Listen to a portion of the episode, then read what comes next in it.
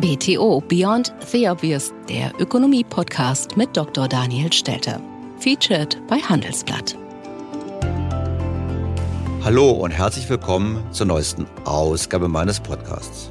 Über allem steht die Frage, wie kann die Konjunktur wieder in Gang gebracht werden? Die Union hat ein Fünf-Punkte-Sofortprogramm vorgeschlagen, um dem Wachstum auf die Sprünge zu helfen. Nichts tun wird teuer. Hm. Deutschland äh, verliert äh, an Wettbewerbsfähigkeit. Ich glaube, wir brauchen jetzt eine neue Investitionsagenda für Deutschland. Da sagen wir, mit 30 Milliarden Euro einen Impuls zu geben, das ist jetzt das richtige Signal in dieser Zeit. Es ist grauenhaft. Sie haben bereits einen ersten Eindruck bekommen, um was es heute geht. Wir blicken auf die Lage der deutschen Wirtschaft und vor allem blicken wir auf die Ideen der Politik, die Lage der deutschen Wirtschaft zu verbessern. Werden dort die geeigneten Instrumente diskutiert? Gibt es gute Ideen? Haben die Politiker erfasst, um was es eigentlich geht, wie dramatisch die Lage ist? Oder handelt es sich eher um Wahlkampfgeplänkel und mehr oder weniger sinnlose, aber nur teure Ideen? Im Schwerpunkt blicken wir dann auf ein Thema, welches die Politik seit Jahren verschleppt, nämlich die dringend erforderliche Reform des Pensions- und Rentensystems in Deutschland. Das ist natürlich ein Problem, wenn wir dann eine Situation haben, wo immer mehr Leute von immer weniger etwas haben wollen und die Leute, die was haben wollen, dann auch immer länger leben. Das ist natürlich eine Situation, die so nicht funktionieren wird. Unglaublich hohe Lasten kommen auf uns zu. Es gibt keine Reformen. Im Gegenteil, die Politik macht die Augen lieber zu und hofft auf ein Wunder. Hier blicken wir tiefer hinein, um dann zum Abschluss zusammenzufassen und zu sagen, was wäre eigentlich zu tun, um dieses Land auf Vordermann zu bringen. Also, in gewisser Hinsicht eine typische Folge dieses Podcasts. Ich hoffe, Sie haben Spaß daran. Fangen wir also an. BTO Beyond the Obvious, featured bei Handelsblatt. Die Krise der deutschen Wirtschaft erreicht die Medien und die Politik. Wir müssen in Deutschland damit rechnen, dass mehr und mehr Industrieunternehmen anzeigen, dass sie ins Ausland verlagern, dass sie energieintensive Wertschöpfungsanteile in Drittländer geben. Bürokratie zu viel, Energie zu teuer, Fachkräfte zu wenig. Die Probleme am Wirtschaftsstandort Deutschland machen sich zunehmend bemerkbar, denn es sind nicht mehr nur die großen Konzerne, die mit Abwanderung drohen. Jetzt meldete das Statistische Bundesamt noch einen Produktionsrückgang bei deutschen Unternehmen im Juni um 1,5 Prozent. Jetzt wollen sie zuerst genannt Energiepolitik planen und dann beginnt es mit Gesellschaftsplanung und mit Wirtschaftsplanung und es wird einfach immer nur schlimmer. Dafür sind die Leute nicht kompetent. Das sollten sie besser lassen, weil man auch Wirtschaft so nicht planen kann.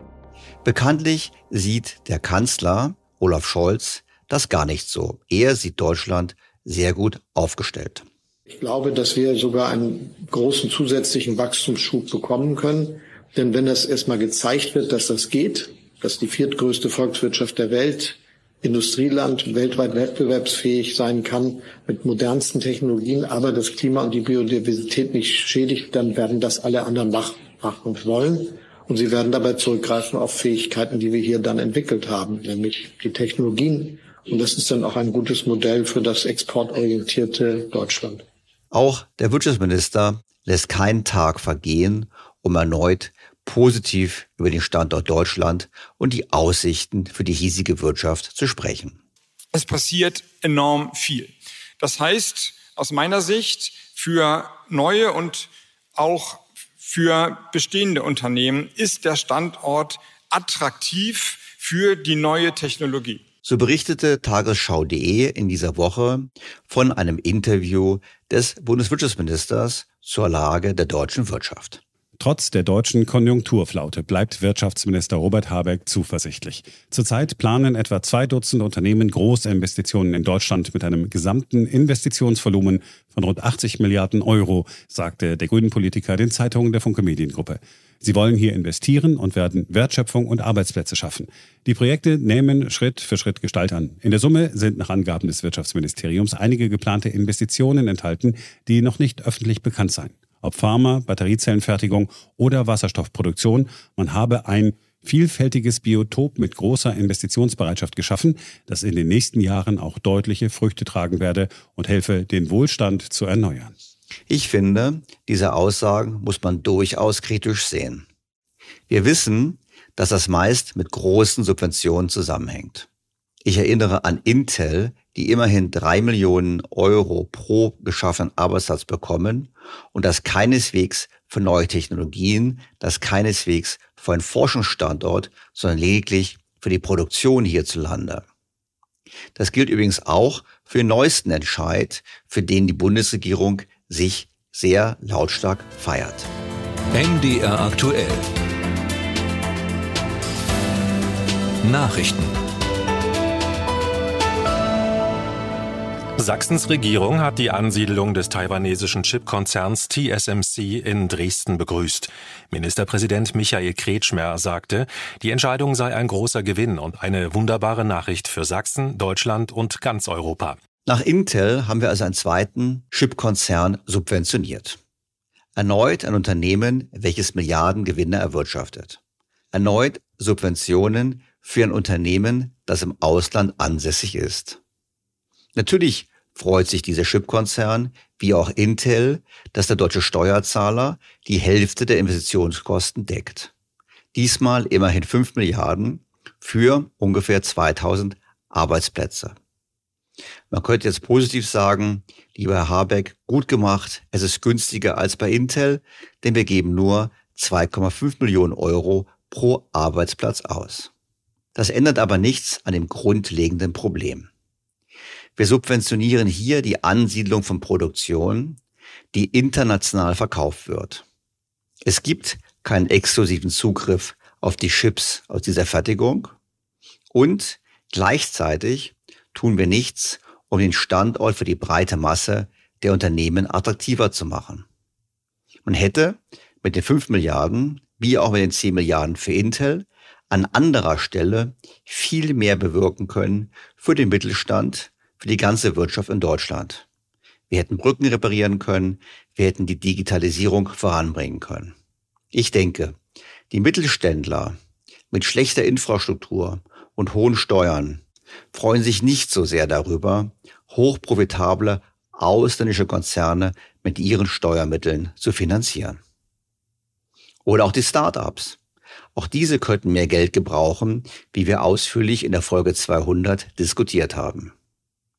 Interessanterweise gab es nämlich parallel zur Jubelmeldung über die 5 Milliarden Euro für den taiwanesischen Chipkonzern eine andere Meldung, nämlich die Meldung einer, ich würde fast sagen, teilweisen Abwanderung einer möglichen Zukunftsindustrie.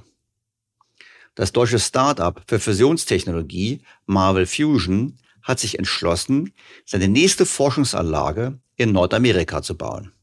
Gemeinsam mit der Colorado State University soll das Projekt im Wert von 150 Millionen Dollar bis zum Jahre 2026 fertig sein. Im Interview mit dem Handelsblatt erklärte Heike Freund, die Geschäftsführerin des Unternehmens, unter anderem Folgendes. Es ist toll zu sehen, dass Fusionsenergie in Deutschland und Europa Teil der politischen und medialen Diskussion geworden ist. Erst Anfang Juni hat die Bundesregierung ihre erste Fusionsstrategie veröffentlicht. Die Strategie ist aber bisher noch nicht mit Budgets untermauert und auf europäischer Ebene gibt es auch noch kein Instrument, das Fusionsprojekte fördern könnte. Da sind die USA deutlich weiter. Hier gibt es ganz klar meilensteinbasierte Förderprogramme sowie ein regulatorisches Rahmenwerk mit einem klaren Planungshorizont.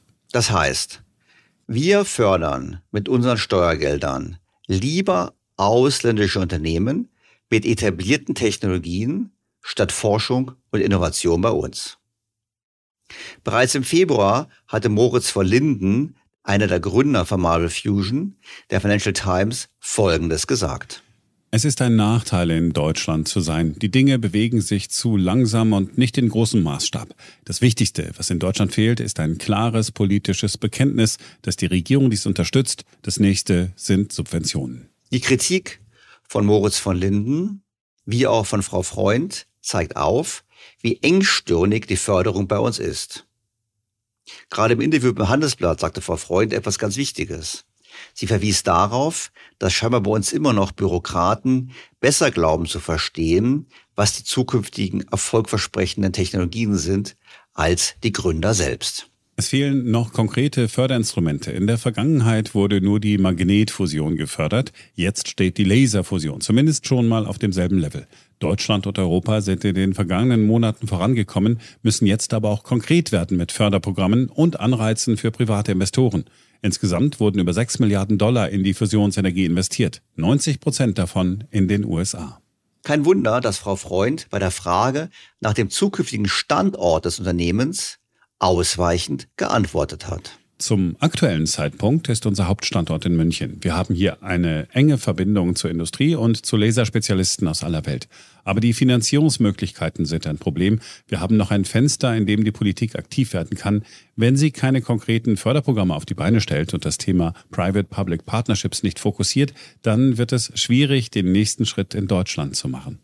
Ich könnte mir übrigens auch vorstellen, dass sich das Gründerteam fragt, ob es klug ist, hier weiter Werte zu schaffen, wenn danach der Ruf nach immer höheren Steuern für Reiche erklingt.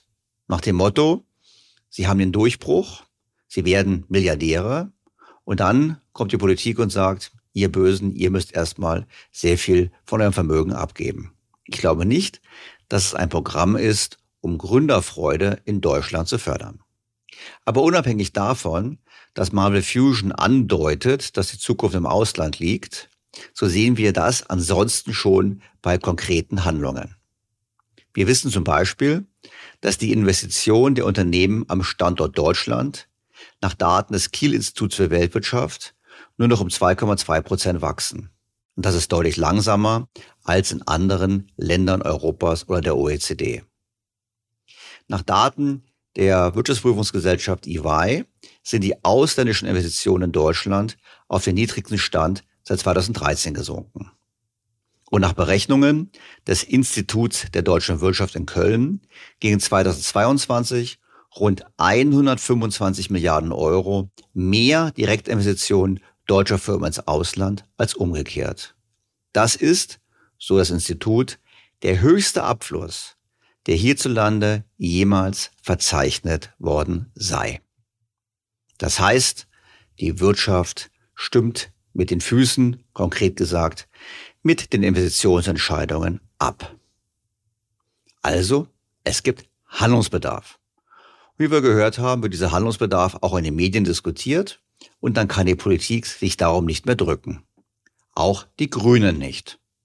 So äußerte sich die Co-Vorsitzende der Grünen, Ricarda Lang, im Sommerinterview der ARD folgendermaßen. Ich glaube, wir brauchen jetzt eine neue Investitionsagenda für Deutschland. Die muss aus meiner Sicht aus drei Dingen bestehen. Das erste ist im klassischen Sinne Standortsicherung. Also wie verhindern wir, dass jetzt Industrien abwandern und vor allem, dass die Investitionen, die sie tätigen werden. Es wird Wachstum geben in den nächsten Jahren. Die Frage ist nur, ob hier in Deutschland oder in anderen Teilen der Welt, dass die hier sind. Dafür wollen wir den Industriestrompreis. Das zweite sind Investitionen in eine öffentliche Infrastruktur, also Krankenhäuser oder Bahn zum Beispiel, ein Land, das einfach funktioniert.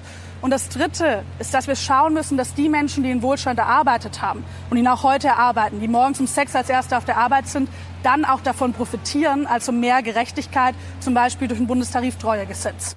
Für die Grünen ist also klar, dass man nur genug Geld verteilen muss, um den Wohlstand zu erhalten. Subventionen als Lösung für alles. Das gilt natürlich auch für den durch grüne Politik, ich würde sagen, oder auch durch grüne Politik, zu teuer gewordenen Strompreis. Hier meint Frau Lang, diesen müsste man für entsprechende Großkunden subventionieren. In der Bild-Zeitung sagt Ricarda Lang zum Strompreis, langfristig gesehen wird Strom durch die erneuerbaren Energien billiger. Die bauen wir mit Tempo aus, aber es wird noch ein paar Jahre dauern. Für die Übergangszeit brauchen wir deshalb, wie von Wirtschaftsminister Robert Habeck ins Spiel gebracht, einen vergünstigten Strompreis für die Industrie. Davon profitieren sollten energieintensive Unternehmen, die ihren Standort in Deutschland sichern und ihre Mitarbeiter nach Tarif bezahlen. Die erste Aussage von Frau Lang, wonach erneuerbare Energien billiger werden, ist durch nichts belegt. Wie bereits mehrfach im Podcast erklärt, führt die Notwendigkeit von Netzausbau, der Bau von Speichern und der Bau von Backups zu nachhaltig und dauerhaft hohen Strompreisen. Wir reden also von einem Brückenstrompreis auf einer Brücke, die kein Ende hat. Ich bleibe dabei, wie mehrfach hier im Podcast erklärt, dass wir unseren Wohlstand erwirtschaften müssen. Wir können ihn nicht herbeisubventionieren. Die Bild-Zeitung fragte dementsprechend auch kritisch nach. Wir fassen zusammen. Milliarden für Steuersenkungen, Milliarden für Investitionen, Milliarden für einen Industriestrompreis. Wie soll das mit der Schuldenbremse und ohne Steuererhöhungen gehen? Lang dazu, die Ampel hat bislang immer Wege gefunden, notwendige Maßnahmen umzusetzen. Wenn die Wahl darin besteht, entweder Geld auszugeben oder den Wohlstand in diesem Land zu gefährden, werde ich mich für Ersteres entscheiden. Konkreter wurde es dann in dieser Woche mit einem Papier der Grünen Bundestagsfraktion. Fraktionsvorsitzende Katharina Dröge stellte es im Morgenmagazin des ZDF vor. Also gerade in der Frage, wie wir unsere Wirtschaft zukunftsfähig aufstellen, sehe ich ein absolut breites Angebot an die Menschen in diesem Land, weil jeder fragt sich ja gerade, wie geht es mit meinem Job in Zukunft weiter, wie kann ich meine Miete bezahlen. Deswegen auch die Konzentration auf das Thema sozialer Wohnungsbau und auch was tue ich gegen mhm. hohe Energiepreise. Und da ist die energetische Gebäudesanierung ein ganz wichtiger Schritt. Deswegen ja dieser Dreiklang, mit dem ich glaube, dass wir wirklich für viele Menschen in diesem Land auch die richtige Antwort bieten. Konkret wollen die Grünen Folgendes. Sie möchten ein Fünf-Punkte-Investitionsprogramm auflegen mit einem besonderen Fokus auf die Baubranche. So soll die Konjunktur belebt werden. Das Volumen soll 30 Milliarden Euro betragen und soll aus einem faktisch schon bestehenden Schuldentopf finanziert werden. Der Fokus liegt auf dem sozialen Wohnungsbau und der energetischen Gebäudesanierung. Konkret wollen die Grünen die Förderung der Investitionskosten für die energetische Gebäudesanierung auf 30 Prozent verdoppeln. Mit einem Fokus auf die schlechtesten Gebäude. Sie möchten natürlich auch gemeinnützige Einrichtungen wie Kitas, Krankenhäuser, Seniorenheime etc. bei der energetischen Erneuerung unterstützen. Zudem steht im Papier natürlich das bereits angesprochene, nämlich die Forderung nach einem vergünstigten Industriestrompreis. Was ist davon zu halten? Subventionen für die Bauwirtschaft sind eigentlich ein Instrument aus der Mottenkiste. Sie würden Beschäftigung bringen, doch genau daran mangelt es nicht. Es mangelt an Arbeitskräften. Das heißt, ein solches Programm dürfte vor allem die Preise in diesem Bereich weiter steigen lassen. Hinzu kommt, dass die Investitionen das produktive Potenzial der Volkswirtschaft überhaupt nicht heben. Und es adressiert nicht die eigentlichen Probleme, die auch von Ricarda Lang in ihrem Interview zumindest erkannt wurden. Ich finde, es ist ein Programm, was die wahren Herausforderungen Deutschlands negiert. Um es nochmal auf den Punkt zu bringen. Wir wollen Dämmplatten subventionieren. Wir subventionieren Windräder. Wir subventionieren chinesische Solarmodule. Wir subventionieren ausländische Chiphersteller. Wir subventionieren den auch durch das Abschalten der Atomkraftwerke stark gestiegenen Strompreis. Aber wir haben kein Geld, um die Forschung an Kernfusion hierzulande zu unterstützen. Merken unsere Politiker eigentlich nicht, was hier passiert? Na gut, wird man sagen, wir haben ja auch eine Opposition. Und richtig, auch die Opposition hat ein Programm vorgelegt, um Deutschland wieder auf Kurs zu bringen. So Friedrich Merz im Deutschlandfunk. Wenn wir nur den Durchschnitt der wirtschaftlichen Leistungsfähigkeit aller Mitgliedstaaten in der Eurozone hätten, dann hätten wir in Deutschland über 50 Milliarden Euro höhere Wertschöpfung, also Wohlstand, und wir hätten in Deutschland über 20 Milliarden Euro höhere Steuereinnahmen und höhere Sozialversicherungsbeiträge. Wir verlieren nicht nur Wettbewerbsfähigkeit, wir verlieren Staatseinnahmen durch äh, diese schrumpfende Volkswirtschaft. Und das ist das Alarmzeichen Nummer eins. Äh, alles andere ist zweitrangig. Ja. Konkret schlägt die Union Folgendes vor. Die Stromsteuer und die Netzentgelte sollen gesenkt werden, damit Strom für alle günstiger wird. Sie fordert einen Stopp aller neuen Gesetze, die Bürokratie verursachen ich würde fast sagen, das bedeutet eigentlich aller Gesetze, denn welche Gesetze verursachen keine Bürokratie. Die Union fordert, Überstunden ab sofort steuerfrei zu stellen. Außerdem die Abschaffung der Erbversteuer aufs Elternhaus und eine Absenkung der Grunderwerbsteuer für selbstgenutzte Immobilien. Ebenfalls soll, so die Forderung der Union, das Heizungsgesetz gestoppt werden. Mit Blick auf Unternehmen fordert die Union weniger Steuern auf einbehaltene Gewinne und bessere Abschreibungsmöglichkeiten. Ich finde, das ist schon etwas besser, vor allem der Stopp neuer Gesetze. Aber natürlich gab es viel Kritik. Tagesschau.de zitierte in diesem Zusammenhang einen erklärten Freund von Rot-Grün. Zu denjenigen, die dem von den Unionsparteien geforderten Sofortprogramm skeptisch gegenüberstehen, zählt etwa Marcel Fratscher, Präsident des Deutschen Instituts für Wirtschaftsforschung. Ein Konjunkturprogramm, das der mächtigen Unternehmenslobby lediglich weitere Milliarden schenkt, wäre kontraproduktiv, würde zu Mitnahmeeffekten führen und nichts an den wirtschaftlichen Problemen ändern, sagte er den Zeitungen der Funke Mediengruppe. Da könnte man spontan denken, Herr Fratscher spricht vom grünen Programm. Er meint aber das der CDU. Nur einer der fünf Punkte befasst sich mit Steuern für Unternehmen und Abschreibungsmöglichkeiten. Die anderen vier Punkte nicht. Aber egal. Herr Fratscher war in den Medien und in seinen Aussagen eigentlich erwartbar. Er betonte dann aber richtigerweise, dass wir in Deutschland eben kein Konjunktur, sondern ein Strukturproblem haben. Die deutsche Wirtschaft habe weniger ein konjunkturelles, sondern eher ein strukturelles Problem, hieß es vom DIW-Präsidenten weiter. Und das sei nur mittels langfristiger Gegenmaßnahmen zu lösen. Mit einer Investitionsoffensive, einer breit angelegten Entbürokratisierung und einer Stärkung der Sozialsysteme, fasste Fratscher zusammen. Das sei Deutschlands einzige Chance, seinen Wohlstand und seine hohe Wettbewerbsfähigkeit auf lange Sicht sichern zu helfen. Das ist eine richtige Beschreibung. Die Frage ist nur, ob die Instrumentarien, die Herr Fratscher vorschlägt, geeignet sind. Mir selbst erschließt sich nicht, wie noch mehr Sozialsysteme uns helfen würden, die Krise zu überwinden. Der Sozialstaat wächst seit Jahren deutlich schneller als die Wirtschaftsleistung.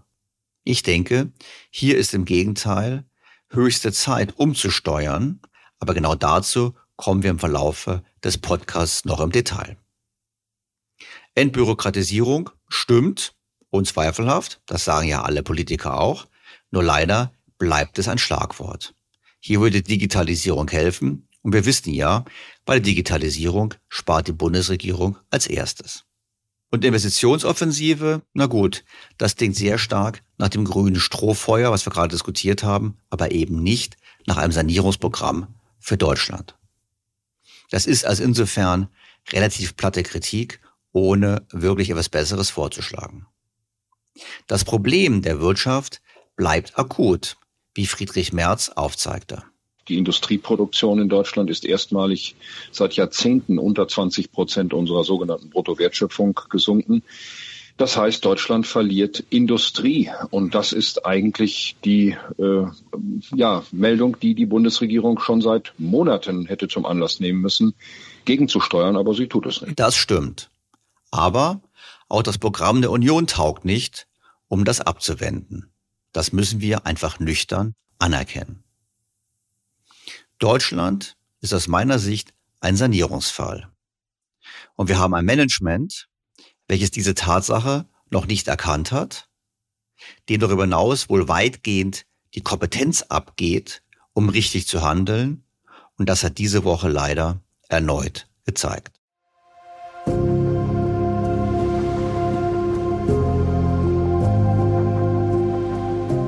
Und dass die Politik sich weigert, das Nötige zu tun, sieht man überdeutlich an der Leugnung der Kosten der Alterung. Wir erinnern uns. Schon im Wahlkampf äußerte sich Olaf Scholz, damals noch Finanzminister, sehr negativ, als er vom Vorschlag hörte, das Renteneintrittsalter zu erhöhen. Er sagte damals wörtlich, ich freue mich auf eine Debatte mit echten Experten. Ich stehe dafür, dass wir keine weitere Anhebung des Renteneintrittsalters diskutieren. So zumindest Olaf Scholz im Wahlkampf. Was war passiert? Der wissenschaftliche Beirat des Wirtschaftsministeriums hatte vorgeschlagen, das Renteneintrittsalter an die allgemeine Lebenserwartung zu koppeln. Klartext, wenn man länger lebt, dann muss man auch ein paar Jahre mehr arbeiten. Konkret sollte bis 2042 das Renteneintrittsalter auf 68 Jahre steigen. Das klingt jetzt nicht richtig schlimm. Und würde man das tun, würde sich die Lebenserwartung im Verhältnis von etwa 2 zu 1 zwischen Arbeiten und Rente aufteilen. Ausgearbeitet wurde das Konzept vom Wissenschaftler Axel Börsch-Supan, der die Rentenpolitik der Bundesregierung seit Jahren kritisiert, aber eben auch durch SPD-nahe Ökonomen, wie den bereits zitierten Präsidenten des Deutschen Instituts für Wirtschaftsforschung Marcel Fratscher oder den Düsseldorfer Professor Jens Südekom. Auftraggeber war damals noch der CDU-Minister Peter Altmaier. Wie gesagt, Olaf Scholz fand es, ich zitiere, unsozial, was da vorgerechnet wird. Interessant ist, dass er es eigentlich schon damals besser wusste. Denn in dem von ihm in seiner Rolle als Bundesfinanzminister unterschriebenen fünften Bericht zur Tragfähigkeit der öffentlichen Finanzen aus dem Jahr 2020 konnte man unter anderem Folgendes lesen. Ausgehend von einem Ausgabenniveau von 9,1 Prozent des Bruttoinlandsproduktes im Jahr 2018 steigen die Rentenausgaben bis zum Jahr 2060 im günstigen Fall auf 11,3 Prozent des Bruttoinlandsproduktes beziehungsweise im ungünstigen Fall auf 13,1 Prozent. Der Gesamtanstieg liegt somit bei 2,2 Prozentpunkten beziehungsweise 4,0 Prozentpunkten des Bruttoinlandsproduktes. Olaf Scholz versteht also durchaus, dass es nicht so gut steht um die Nachhaltigkeit der Rente. Denn was so harmlos klingt, 2,2 bis 4 Prozentpunkte vom Bruttoinlandsprodukt, entspricht Milliardenbeträgen. Beziehen wir es auf das Bruttoinlandsprodukt von 2022, reden wir immerhin von 85 bis 155 Milliarden Euro, die pro Jahr zusätzlich aufgewendet werden müssen in Zukunft zur Versorgung der alternden Bevölkerung. Dennoch setzte sich die SPD durch und man kann im Koalitionsvertrag Folgendes lesen. Es wird keine Rentenkürzungen und keine Anhebung des gesetzlichen Renteneintrittsalters geben. Die umlagefinanzierte Rente wollen wir durch die Erwerbsbeteiligung von Frauen und älteren Arbeitnehmerinnen und Arbeitnehmern sowie die erwerbsbezogene und qualifizierte Einwanderung stärken. In der Tat hat die Regierung in genau diese Richtung gearbeitet. Bekanntlich soll die Zuwanderung von Fachkräften erleichtert werden. Bekanntlich wird über alles nachgedacht, um die Erwerbsbeteiligung von Frauen zu erhöhen, denken wir nur an die Diskussion über das Ehegattensplitting. Andere Maßnahmen wirken dem Ziel der Stabilisierung der Rentenkasse eher entgegen. So, denke ich, stellt die geplante Kindergrundsicherung eine Gefahr dar, einfach deshalb, weil sie mehr Anreize gibt, zu Hause zu bleiben und nicht am Erwerbsleben teilzunehmen. Und das beschlossene Bürgergeld ist ebenfalls kritisch zu sehen, senkt es doch auch die Arbeitsanreize. Wir hatten dazu schon einmal einen Podcast, und zwar die Folge 159 mit dem Titel Falsches Signal. Darin war Holger Schäfer, Senior Economist für Beschäftigung und Arbeitslosigkeit am Institut der deutschen Wirtschaft in Köln mein Gesprächspartner.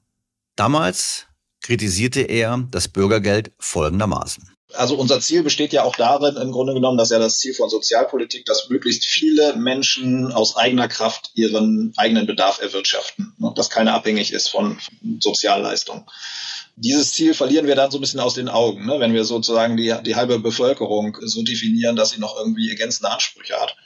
Und wir kreieren auch noch ein weiteres Problem, weil diejenigen, die knapp oberhalb dieser Grenze verdienen, die kriegen ja einen Anreiz, ihre Stundenzahl zu reduzieren und zu sagen, okay, ich arbeite ein bisschen weniger, verdiene auch ein bisschen weniger, aber ein Teil des Verdienstausfalls wird mehr kompensiert durch die ergänzenden Transferleistungen. Und das heißt, die kriegen einen Anreiz, ihr Arbeitsangebot zu reduzieren.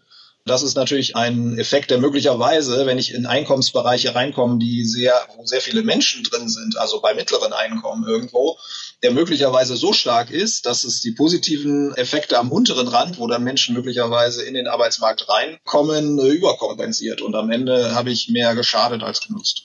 Das Bürgergeld ist genau das Gegenteil von dem, was eine alternde Gesellschaft eigentlich benötigt. Doch generell muss man sagen, ähnelt unser Rentensystem immer mehr einem Ponzi-Schema.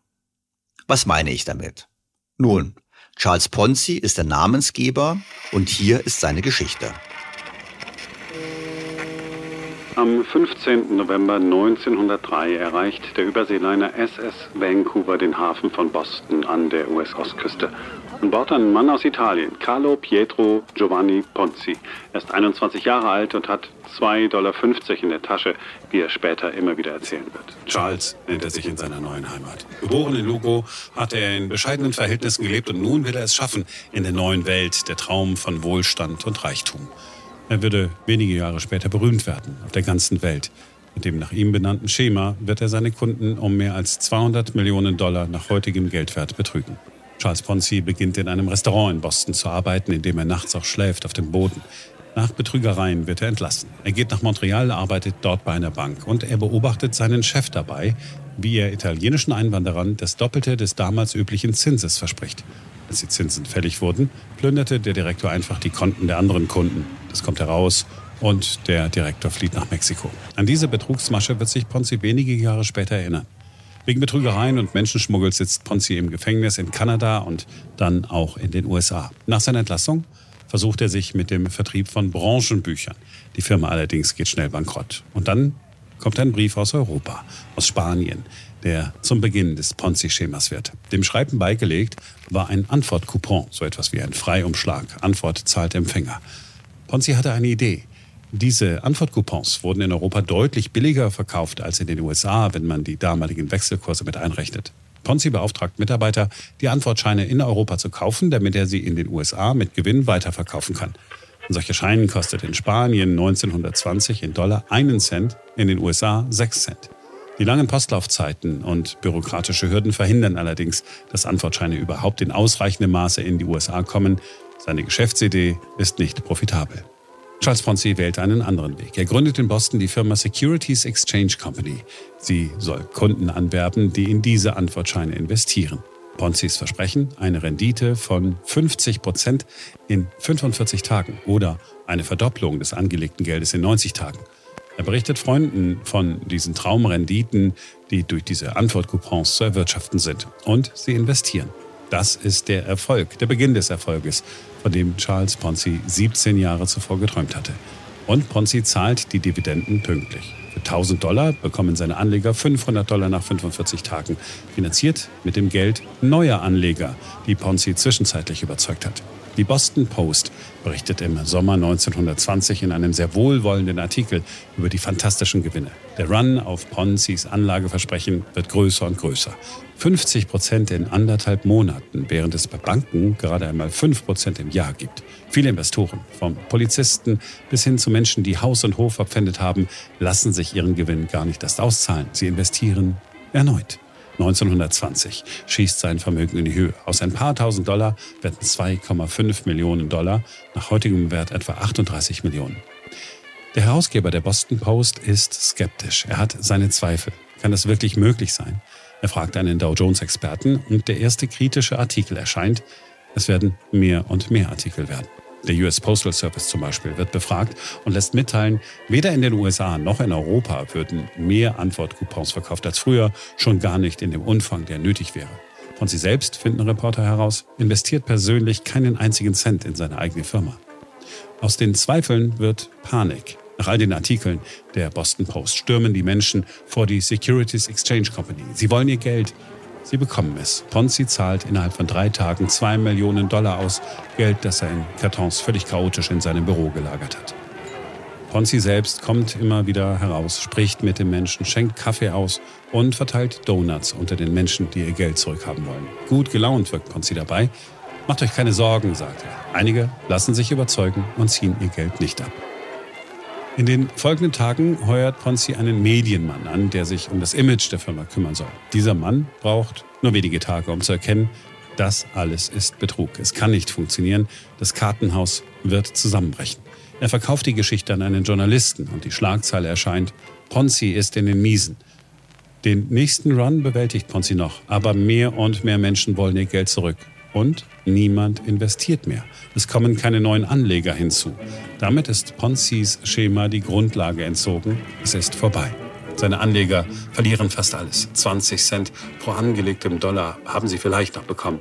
Sie verlieren 20 Millionen, heute wären das etwa 210 Millionen Dollar. Am 1. November 1920 bekennt Charles Ponzi sich vor Gericht schuldig. Nur Monate nachdem der ganz große Ansturm auf die Traumrenditen begonnen hatte, hat sich der Traum der Anleger zu ihrem Albtraum entwickelt. Sie sind hereingefallen auf das, was wir alle unter dem Namen Ponzi-Schema kennen. Was hat das Ganze nun mit der Rente zu tun?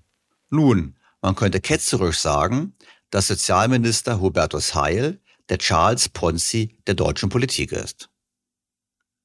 Ein Ponzi-Schema funktioniert so lange gut, wie es mehr Einzahlungen als Auszahlungen gibt.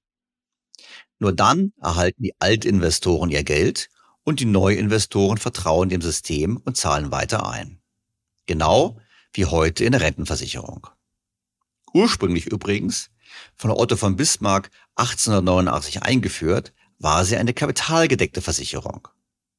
Erst Konrad Adenauer hat umgestellt auf das Umlagesystem mit dem Kommentar, Kinder bekommen die Leute immer. Seitdem ist es ein Ponzi-Schema. Am schönsten ist es für alle Beteiligten, solange es funktioniert. Die Empfänger der Ausschüttungen freuen sich über das Geld, die Einzahler freuen sich über die Ansprüche, die sie erwerben und sehen an den Empfängern, wie gut es ihnen eines Tages ergehen wird. Und die Organisatoren des Ponzi-Schemas können sich allseitiger Beliebtheit erfreuen. Deshalb ist das Sozialministerium auch so beliebt bei den Politikern. Man kann Wähler und Wählerinnen mit immer neuen Leistungen beglücken. Natürlich muss man dann als Minister auch etwas tun. Man muss sicherstellen, dass das System möglichst lange am Laufen bleibt. Das heißt, man muss sicherstellen, dass die Bürger dauerhaft das Vertrauen in das Rentensystem behalten. Die Probleme sind aber offensichtlich. Mittlerweile belaufen sich die Versprechen für künftige Zahlungen auf ein Vielfaches des Bruttoinlandsproduktes. Und die Schuldner dieser gigantischen Beträge sind wir alle. Weshalb man kein Hellseher sein muss, dass uns heftige Verteidigungskämpfe ins Haus stehen. Das sind vor allem Versprechen, natürlich, zu Lasten künftiger Beitragszahler, aber eben auch künftiger Steuerzahler. Schon heute muss das System immer mehr staatlich subventioniert werden. Der Bundeszuschuss wächst seit Jahren. Er hat bereits die 100 Milliarden Euro Grenze durchbrochen und im Jahre 2024 sollen es immerhin 127 Milliarden sein, die aus dem Bundeshaushalt in die Rentenkasse fließen. Das sind immerhin 29 Prozent des gesamten Budgets. Damit muss man eigentlich sagen, ist nicht nur die Rentenversicherung ein riesiges Ponzi-Schema, sondern die gesamten Staatsfinanzen. Hinzu kommen ja noch die absehbar steigenden Defizite im Gesundheitswesen und die Beamtenpensionen, für die ebenfalls keine Rücklagen gebildet wurden. Das Problem ist also offensichtlich. Jedes Ponzi-Schema muss enden, sobald es mehr Aus- als Einzahlungen gibt. Auf unser Rentensystem bezogen bedeutet dies, dass spätestens in fünf Jahren der Offenbarungseid bevorsteht. Denn dann wechselt der geburtenstärkste Jahrgang, die 1964 Geborenen, aus der Rolle des Finanziers in die des Empfängers. Das heißt, es wird dann darum gehen, irgendwelche weiteren Mittel zu mobilisieren, um auf diese Art und Weise das System zu finanzieren, oder man kommt um Leistungskürzungen nicht umhin. Deshalb ist immer so gerne abstrakt von Steuerfinanzierung die Rede und von der Einbeziehung weiterer Beitragszahler in das System und natürlich immer auch wieder über höhere Steuern für Reiche und Vererben. Man muss kein Mathematiker sein, um zu erkennen, dass das Rentensystem nicht funktionieren kann. Aber was macht die Bundesregierung? Sie macht Versprechungen. Die Große Koalition hatte sich 2018 noch darauf verständigt, bei der Rente eine doppelte Haltelinie einzuführen. Das heißt, das Rentenniveau wurde festgeschrieben. Man hat gesagt, bis 2025 würde es nicht unter 48 Prozent des durchschnittlichen Netto-Durchschnittseinkommens fallen. Und der Rentenbeitragssatz würde umgekehrt nicht auf über 20 Prozent steigen. Und nun will die Ampel auf eines dieser Stoppschilder verzichten. Und zwar auf die Begrenzung der Rentenbeiträge. Das heißt, künftige Rentnerinnen und Rentner sollen auch nach 2025, also vor Möglichkeit sogar dauerhaft, 48 Prozent des Netto-Durchschnittseinkommens bekommen.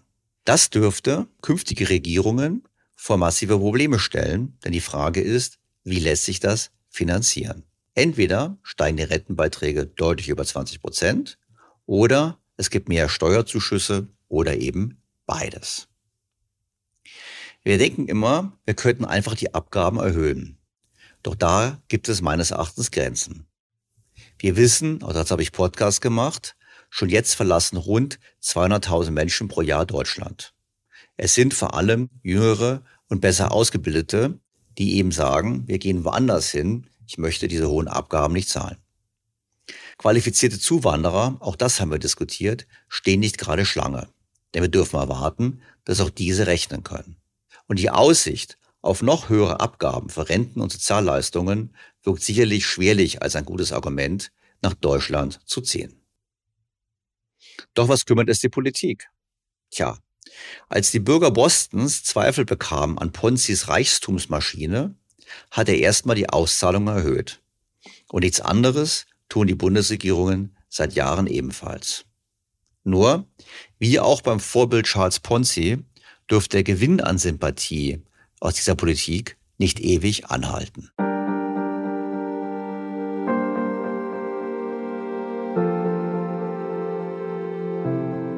Nun könnte man meinen, naja, das ist ja schön, der Stelter klagt da mal wieder, aber ich bin wirklich nicht alleine. Es gibt in der Tat eine große Gruppe an Mahnern. Nehmen wir als Beispiel die regelmäßigen Studien der Generationenbilanz. Diese wird regelmäßig von Experten im Auftrag der Stiftung Marktwirtschaft erstellt. In der letzten Ausgabe dieses Berichts vom September 2022 ist unter anderem Folgendes zu lesen. Die Generationenbilanz spiegelt das Missverhältnis in der langfristigen Entwicklung der Einnahmen und Ausgaben des Staates in einer impliziten Staatsschuld von 324,5 Prozent des Bruttoinlandsproduktes wider. Rechnet man zu diesen unsichtbaren Schulden außerdem die explizite, also sichtbare Staatsschuld von 71 Prozent des Bruttoinlandsproduktes hinzu, beläuft sich die Nachhaltigkeitslücke der öffentlichen Haushalte auf insgesamt 395,4 Prozent des Bruttoinlandsproduktes. Umgerechnet entspricht dies einer Summe von rund 14,1 Billionen Euro. Nochmal zusammengefasst. 395,4 Prozent des Bruttoinlandsproduktes. 14.100 Milliarden Euro. Das sind gigantische Beträge. Wir kennen die auch aus anderen Studien, die wir hier bereits besprochen haben. Ich erinnere an den Nachhaltigkeitsbericht der EU und ähnliche Berichte des Bundesfinanzministeriums. Aber es ist natürlich unattraktiv, hier zu handeln. Die Autoren rechnen vor, wie gigantisch die Maßnahmen wären, die man umsetzen müsste, wollte man die Staatsfinanzen auf eine stabile Grundlage stellen. Würde man heutige und zukünftige Generationen in gleichem Maße zur Konsolidierung der öffentlichen Haushalte heranziehen, so wären im Status quo dauerhafte Einsparungen bei den staatlichen Ausgaben im Umfang von 13,8 Prozent notwendig.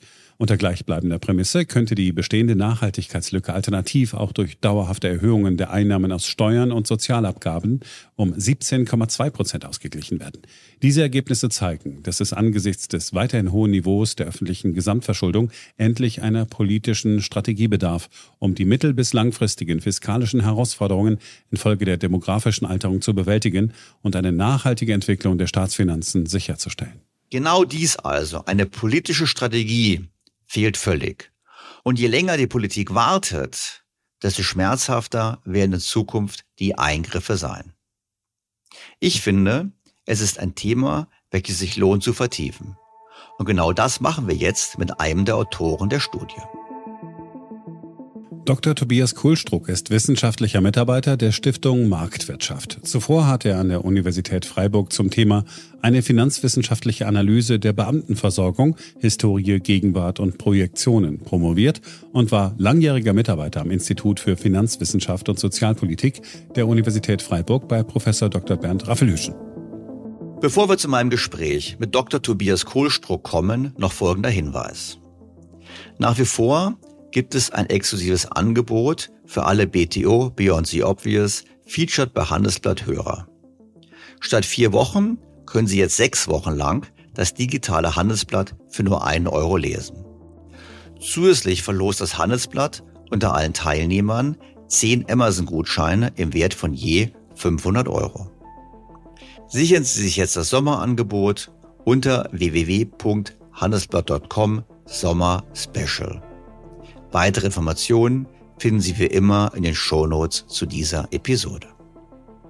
Doch nun zu meinem Gespräch mit Dr. Tobias Kohlstruck. Sehr geehrter Herr Kohlstruck, ich freue mich ausgesprochen, Sie in meinem Podcast begrüßen zu dürfen. Guten Tag, Herr Stelter.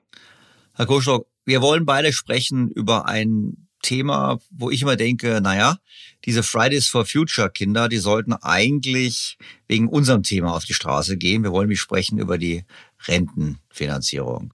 Wir alle erinnern uns an den Bundeskanzler Olaf Scholz, der im Wahlkampf gesagt hat, als man ihm gesagt hat, wir müssten das Rentenalter anheben oder Renten kürzen oder eben die Beiträge annehmen, hat er gesagt, nein, also der will mit echten Experten sprechen, weil was diese Experten sagen würden, das könnte es ja wohl nicht sein. Ich weiß nicht, wie es Ihnen geht. Ich habe es jetzt noch nichts von echten Experten gehört, seitdem er im Amt ist. Im Gegenteil, die Ampel hat ja beschlossen, Augen zu und durch. Alles bleibt, wie es ist. Kann es denn so bleiben, wie es ist? Oder was kommt da auf uns zu? Ja, leider sehen wir in der Ampelkoalition, was die Rentenpolitik und die Sozialpolitik im Allgemeinen angeht, schon etwas Stillstand, ähm, dass es nicht so bleiben kann, wie es jetzt ist. Ich denke, das ist eindeutig. Die Babyboomer gehen langsam, aber sicher in Ruhestand. Sie haben noch ein paar Jahre Zeit und die richtig großen Eintrittskohorten, die werden wir dann wahrscheinlich erst zur nächsten Legislaturperiode sehen. Das kommt aber jetzt langsam und wird sich verstetigen. Was bedeutet, dass in einem umlagefinanzierten System, wenn es dann eben mehr Leute gibt, die Ansprüche haben möchten und gleichzeitig weniger Leute gibt, die einzahlen, dass das Geld dann irgendwo herkommen muss für diejenigen, die diese Ansprüche dann auch bekommen möchten. Meine, ich habe jetzt nie verstanden, habe die Ampel sagt doch, naja, wir machen jetzt mehr Zuwanderung, also Zuwanderer sollen zahlen. Und was ja immer in Diskussion ist, ist, alle sollen einzahlen. Also Selbstständige sollen auch einzahlen. Das ist immer so ein beliebtes Thema, wo man immer sagt, na ja, wir tun den Selbstständigen was Gutes, wir bekämpfen deren Altersarmut. Ist das nicht so? Naja, prinzipiell kann man immer mehr sagen, wir führen ein Umlagesystem mehr Leute ein, die dann auch einzahlen. Ähm, das kann kurzfristig helfen, langfristig bringt das gar nichts, weil die Leute dann ja auch entsprechend der Teilhabeäquivalenz äh, ihrer Ansprüche erhöhen. Das kann durchaus ein bisschen an gegebener Stelle eine Verschnaufspause führen, wenn wir sehr viel Einwanderung bekommen, die direkt in den Arbeitsmarkt integriert ist und somit auch Beiträge leistet. Das ist aber, das wird aber das grundsätzliche Problem nicht lösen, genauso wenig äh, wie wenn wir die Selbstständigen verpflichten würden, alle einzuzahlen. So viele Selbstständige haben wir jetzt auch gar nicht in Deutschland. Ähm, dass dieser Einzahlungsschub auf Dauer oder auch wenn auch nur für die nächsten Jahre dann die Rentenfinanzen stabilisieren würde. Man kann immer darüber nachdenken, mehr Leute zu verpflichten, aber das Problem äh, ist immer ein intergeneratives. Und solange wir diese Zähler-Nenner-Problematik in der Rente haben, äh, also diejenigen, die da eben auch einzahlen, auch was raushaben wollen, lösen wir das Ganze nicht, indem wir einfach nur den Versichertenkreis erweitern. Das, die Diskussion dreht sich ja dann auch öfter darum, äh, Beamte einzahlen lassen zu wollen was aus verfassungsrechtlichen Gründen sowieso äh, problematisch ist und das eine relativ komplizierte Sache wäre. Auch da, äh, die Personen würden einen Anspruch generieren. Und nicht nur das, sie würden sogar einen besonders hohen Anspruch generieren, weil Beamte im Durchschnitt äh, länger leben. Das sind bei Männern 2,7 Jahre mit 65 und bei Frauen 3,2 Jahre. Das heißt, man würde aus versicherungstechnischer Sicht schlechte Risiken in die Rentenversicherung mit einbeziehen und langfristig gesehen würde das sogar teurer werden. Kurzfristig gesehen kann man immer sagen, okay, wir haben jetzt in, in im nächsten Jahr dann dadurch etwas mehr Geld und äh, können uns dann ein Jahr, zwei Jahre ein bisschen darauf aufruhen, aber langfristig hilft das natürlich gar nicht. Äh, da muss man dann schon an die Strukturreform drangehen. Also ich habe es gelernt, ich hätte Beamter werden sollen, dann hätte ich wenigstens eine höhere Lebenserwartung gehabt. Das scheint ja doch gar nicht so schlimm zu sein, als für den Staat zu arbeiten. Lerne ich mal daraus. Okay, also ein Hebel, gehen wir gleich über die Hebel, also mhm. bevor wir gleich die Hebel systematisch durchgehen, wie groß ist denn das Problem? Kann man sagen, das ist eigentlich das Problem? Ich meine, ich habe mal vor ein paar Wochen im Podcast Zahlen gebracht von der Europäischen Union, von, ich glaube, von der EU-Kommission, und da war so eine Rechnung drin, dass überschlägig wir so 2,6 Prozent vom Bruttoinlandsprodukt ab sofort zur Seite legen müssten, um den Kostenanstieg der kommenden Jahre zu kompensieren. Und 2,6 Prozent ist entspricht 100 Milliarden Euro. Das war im Prinzip dieser. Man ist da was dran. Kann man das überhaupt so berechnen? Oder was für Zahlen liegen Ihnen vor, dass Sie sagen, wir haben ein Problem? Aber bis jetzt haben Sie überhaupt nicht, wir haben ein Problem. Ich meine, vielleicht können wir es mal qualifizieren. Also wenn wir uns überlegen, eine Situation, in der wir kein Problem hätten, dann würden wir sagen, wir können so weitermachen wie bisher. Das heißt, die Rentenversicherung und auch die anderen Sozialversicherungssysteme der Staatshaushalt, die sind dann langfristig tragfähig, wenn man mit der heutigen Einnahmestruktur die gegenwärtigen Ausgaben auf Dauer finanzieren kann. Ja, und äh, wir haben das ähm, immer so berechnet, dass wenn man sagt, der Barwert der Ansprüche aller lebenden und kommenden Generationen nach Maßgabe des derzeitigen Leistungskatalogs auch dem Barwert entspricht, der dann äh, gezahlt wird für die ganzen Dinge. Das heißt, äh, wenn ich die äh, Beiträge konstant halten möchte, das Rentenniveau entsprechend konstant halten möchte, das ist eine Situation, die sich nur ergeben kann bei einer konstanten Demografie. Wenn wir jetzt aber eine Veränderung in der Altersstruktur haben, dann muss entweder das Rentenniveau nach unten, die Beiträge müssen nach oben oder die Lebenserwartung, äh, Entschuldigung, nicht die Lebenserwartung, sondern das Renteneintrittsalter muss erhöht werden. Mittlerweile sind wir jetzt in einer Situation, wo Robertus Heil mit der doppelten Haltelinie eine Situation herbeigeführt hat, wo er gesagt hat, okay, wir wollen die Beiträge nicht erhöhen, die werden gedeckelt, das Rentenniveau soll aber auch nicht runtergehen. Die Regelaltersgrenze wird erst gar nicht angefasst. Und damit hat er. Eigentlich eine dreifache Haltelinie, nicht? Ja, ähm, eigentlich eine nicht, dreifache nicht Haltelinie. Nicht später, nicht weniger und nicht mehr. Also nicht mehr einzahlen, nicht weniger rausbekommen und nicht später in Rente gehen, hat er gerade gesagt. Genau. Also, Und das, das ist natürlich ein Problem, wenn wir dann eine Situation haben, wo immer mehr Leute von immer weniger etwas haben wollen und die Leute, die was haben wollen, dann auch immer länger leben. Das ist natürlich eine Situation, die so nicht funktionieren wird. Es gibt eigentlich auch noch eine vierte Stellschraube, ähm, sind die Zuschüsse zur gesetzlichen Rentenversicherung. Und wenn wir da eben nicht die Situation haben wollen, dass die Hälfte des Bundeshaushaltes direkt in die Rente geht, dann muss man an den anderen Stellschrauben drehen. Und äh, da kann man, ja, gibt es verschiedene Auffassungen, was man da machen kann. Ähm, man kann sagen, wir lassen die Beiträge einfach ansteigen.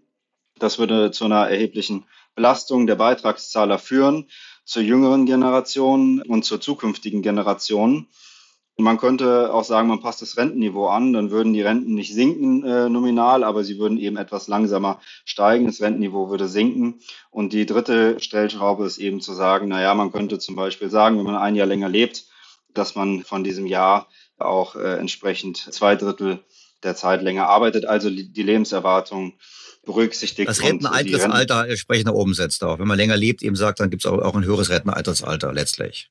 Genau, dass man sagt, man zahlt äh, zwei Drittel im Leben ein und ein Drittel bekommt man raus, dass man sagt, dieses Verhältnis, das hält man konstant, weil man lebt ja äh, am Ende des Lebens länger. Das heißt, wenn man da nichts dran ändert, dann kriegt man automatisch, wenn man ein Jahr länger lebt, dieses ganze Jahr länger Rente. Und da kann man eben sagen, wenn man die Einzahlphase äh, entsprechend erhöht, dann ist das auch eine nachhaltige Lösung, die sich entsprechend finanziell trägt, auch wenn wir länger leben. Äh, Und wenn wir irgendwann mal die Lebenserwartung zurückgehen sollte, warum auch immer, dann würde auch das Renteneintrittsalter wieder sinken. Das heißt, man hat eine Anpassung, die dynamisch ist und die gegen demografische Veränderungen automatisch schützen, automatisch stabilisiert, wieso man nicht ähm, alle paar Jahre neu äh, auch über eine Rentenreform diskutieren müsste. Wir haben die Hebel jetzt ja gesehen. Also wir haben gesehen, Renteneintrittsalter, da sagen Sie, eigentlich müsste man das eben sozusagen variabilisieren mit der Lebenserwartung. Haken dran. Macht die Politik nicht. Mhm. Dann haben wir das Thema Beitragssätze. Da würde ich sagen, ja, da gibt es natürlich eine Frage der Gerechtigkeit. Warum müssen nur die, die die Rentenkasse einzahlen, da bezahlen? Könnte man auch argumentieren, das spricht eben für den steuerlichen Zuschuss. Aber die Beitragssätze kann man ja auch nicht beliebig hochgehen lassen, weil dann werden die Bürger irgendwann nochmal sagen, wir haben keine Lust mehr und vielleicht doch mal Ausland arbeiten. Dann haben wir das Rentenniveau und da führt mich eigentlich zur Frage, kriege ich immer als Feedback an dem Motto, Herr Stelter, ich verstehe es überhaupt nicht. Unser Rentenniveau ist doch gar nicht so hoch im Vergleich zu anderen Ländern. Also wenn Sie Österreich anschauen oder oder auch Frankreich, ich glaube selbst sogar Italien, wobei Italien, glaube ich, ändert sich das gerade, da ist es so, dass das Rentenniveau deutlich höher ist als bei uns. Korrigieren Sie, wenn es falsch ist. Wieso schaffen das die anderen Staaten, ein höheres Rentenniveau zu haben, bei ungefähr gleichem Renteneintrittsalter, weil die Franzosen gehen sogar früher in Rente? Und müssen wir einfach nur sagen, okay, wir sind zu geizig, wir müssten generell mehr Geld für die Alten aufwenden mit mehr Steuern oder, oder wie schaffen das die anderen Länder? Man muss sehen, dass Deutschland mit das mit Japan mit das erste Land ist, das den demografischen Wandel oder ähm, den Geburtenrückgang schon Anfang der 70er Jahre beobachten konnte. Die anderen Länder sind da deutlich später dran gewesen. Gerade im Vergleich zu Frankreich sehen wir, dass Frankreich eine ganz lange Zeit, äh, nämlich 20 oder 30 Jahre länger, ein stabiles Geburtenniveau von zwei Kindern pro Frau halten konnte. Und die haben natürlich auch einen, einen Babyboom, die hatten auch vorher geburtenstarke Jahrgänge. Aber wenn wir da über 30 Jahre eine Differenz sehen zwischen im Durchschnitt 1,4, 1,5 Kindern zu zwei Kindern, dann ist es natürlich für die äh, Rentenfinanzen eine erhebliche Erleichterung. Und man denkt immer, wenn man von Alterung spricht, dass der Anstieg der Lebenserwartung der wesentliche Punkt ist bei der Bevölkerungsalterung. Das ist aber tatsächlich, das sind die Geburten. Also die Geburten sind ein demografisch bedeutenderer Faktor, die sich ja dann übersetzen in fehlende Beitragszahler. Ähm, Sie, meinen damit, dass, Sie, Sie meinen damit, dass das Durchschnittsalter so gestiegen ist, hat nichts damit zu tun, was wir ein Alter haben, sondern einfach deshalb, weil sie wenig nachkommen. Richtig, also auch, aber ein Großteil ist eben auf die geringe Fertilität zurückzuführen. Und auch in Italien gab es äh, noch kinderreichere Familien, bis in die 90er Jahre rein. Und äh, Italien hat jetzt auch eine niedrige Geburtenrate als Deutschland mittlerweile. Äh, aber das dauert natürlich eine Weile, bis sich das dann äh, auf die Renten ansetzt. Aber Italien wird in 20, 30 Jahren ähnliche Probleme kriegen. Das heißt, wir waren zuerst dran. Und das Problem ist, wenn man wenige äh, Kinder hat, dann gibt es auch wenige Frauen irgendwann im gebärfähigen Alter, die dann selber weniger Kinder bekommen. Das heißt, äh, es ist überhaupt weniger Potenzial da. Und das hat Deutschland eben sehr früh getroffen. Deswegen sind bei uns jetzt diese Diskussionen zuerst. Und andere Länder wie Frankreich oder auch Schweden haben es da etwas einfacher. Das ist ein wesentlicher Grund, der oft vergessen wird. Und ansonsten kann man natürlich sagen, das Rentenniveau in Deutschland ist nicht besonders hoch, was eben an der Demografie liegt. Man hat das äh, Rentenniveau und die Renten im Zuge der Agenda 2010 gekürzt, weil wir eben damals vor den Reformen in einer Situation waren, wo die Rentenversicherung fast pleite gegangen wäre. Und dann hat man eben äh, einige Reformen gemacht, die die Finanzen der Rente äh, auch deutlich gestärkt haben. Also man hat einen Nachhaltigkeitsfaktor eingeführt, der eben die Demografie in der Rentenversicherung berücksichtigt und sagt, okay, wenn sich das Verhältnis äh, von Rentnern zur arbeitenden Bevölkerung verschlechtert, dann werden die Renten eben etwas langsamer wachsen als ursprünglich gedacht. Und es wurden noch ein paar weitere Reformen gemacht. Und da hatten wir dann, selbst mit auch einer Anhebung der Regelaltersgrenze von 65 auf 67, eine relativ gute Situation in der Rentenversicherung im, ab 2007, bis eben dann angefangen von Scholz bis Nahles und Hubertus Heil langsam äh, diese Reformen immer ein Stück zurückgedreht wurden mit der abschlagsfreien Rente mit 63, mit der Mütterrente, mit der Grundrente und so weiter. Das heißt, wir waren eigentlich mal in einer fast finanziell nachhaltigen Situation, weil wie eine Kopplung des Renteneintrittsalters an die Lebenserwartung hat auch der Nachhaltigkeitsfaktor in der Rentenversicherung geführt, dass sich die Rentenzahlungen dann automatisch an die demografische Gegebenheit, in die aktuelle demografische Gegebenheit anpassen. Wenn man den Vergleich zu Österreich sich anschaut, dann muss man sehen, die Beitragssätze sind in Österreich auch schon deutlich höher. Ja, also die Beitragssätze sind da bei über 22 Prozent. Wir sind noch unter 19 Prozent. Wir haben in Österreich auch noch eine Situation, wo man die Renten nicht mit den Löhnen wachsen lässt. Also in Deutschland wachsen die Renten mit äh, der Produktivität, mit den oder mit der allgemeinen Lohnentwicklung. In Österreich wachsen die äh, entsprechend nur mit der Inflation, was in normalen Zeiten bedeutet, dass die Rentner nicht an den Produktivitätsfortschritten teilhaben mhm. gelassen werden und deswegen ähm, im Durchschnitt etwas langsamer steigen. Das ist natürlich eine Situation, die man machen kann, dass man sagt, man setzt die Renten etwas höher an und dann wachsen sie später im Zeitablauf. Aber auch Österreich hat keine nachhaltige Situation und wird, äh, wird Probleme kriegen. Ein kleiner weiterer Vorteil ähm, oder was ein kleines Land wie Österreich hat, das kann natürlich äh, kurzfristige Schwankungen durch Zuwanderung auch äh, schneller ausgleichen. Aber nachhaltig finanziert ist das österreichische Rentensystem auch nicht. Hm. Also wir haben ein System, was nicht nachhaltig finanziert ist. Wir schließen politisch die naheliegenden Hebel aus. Das heißt doch im Klartext, das einzige Ventil bleibt ein höherer Zuschuss aus Steuermitteln oder auf Kredit. Genau, ja. Wenn der Weg weitergegangen wird.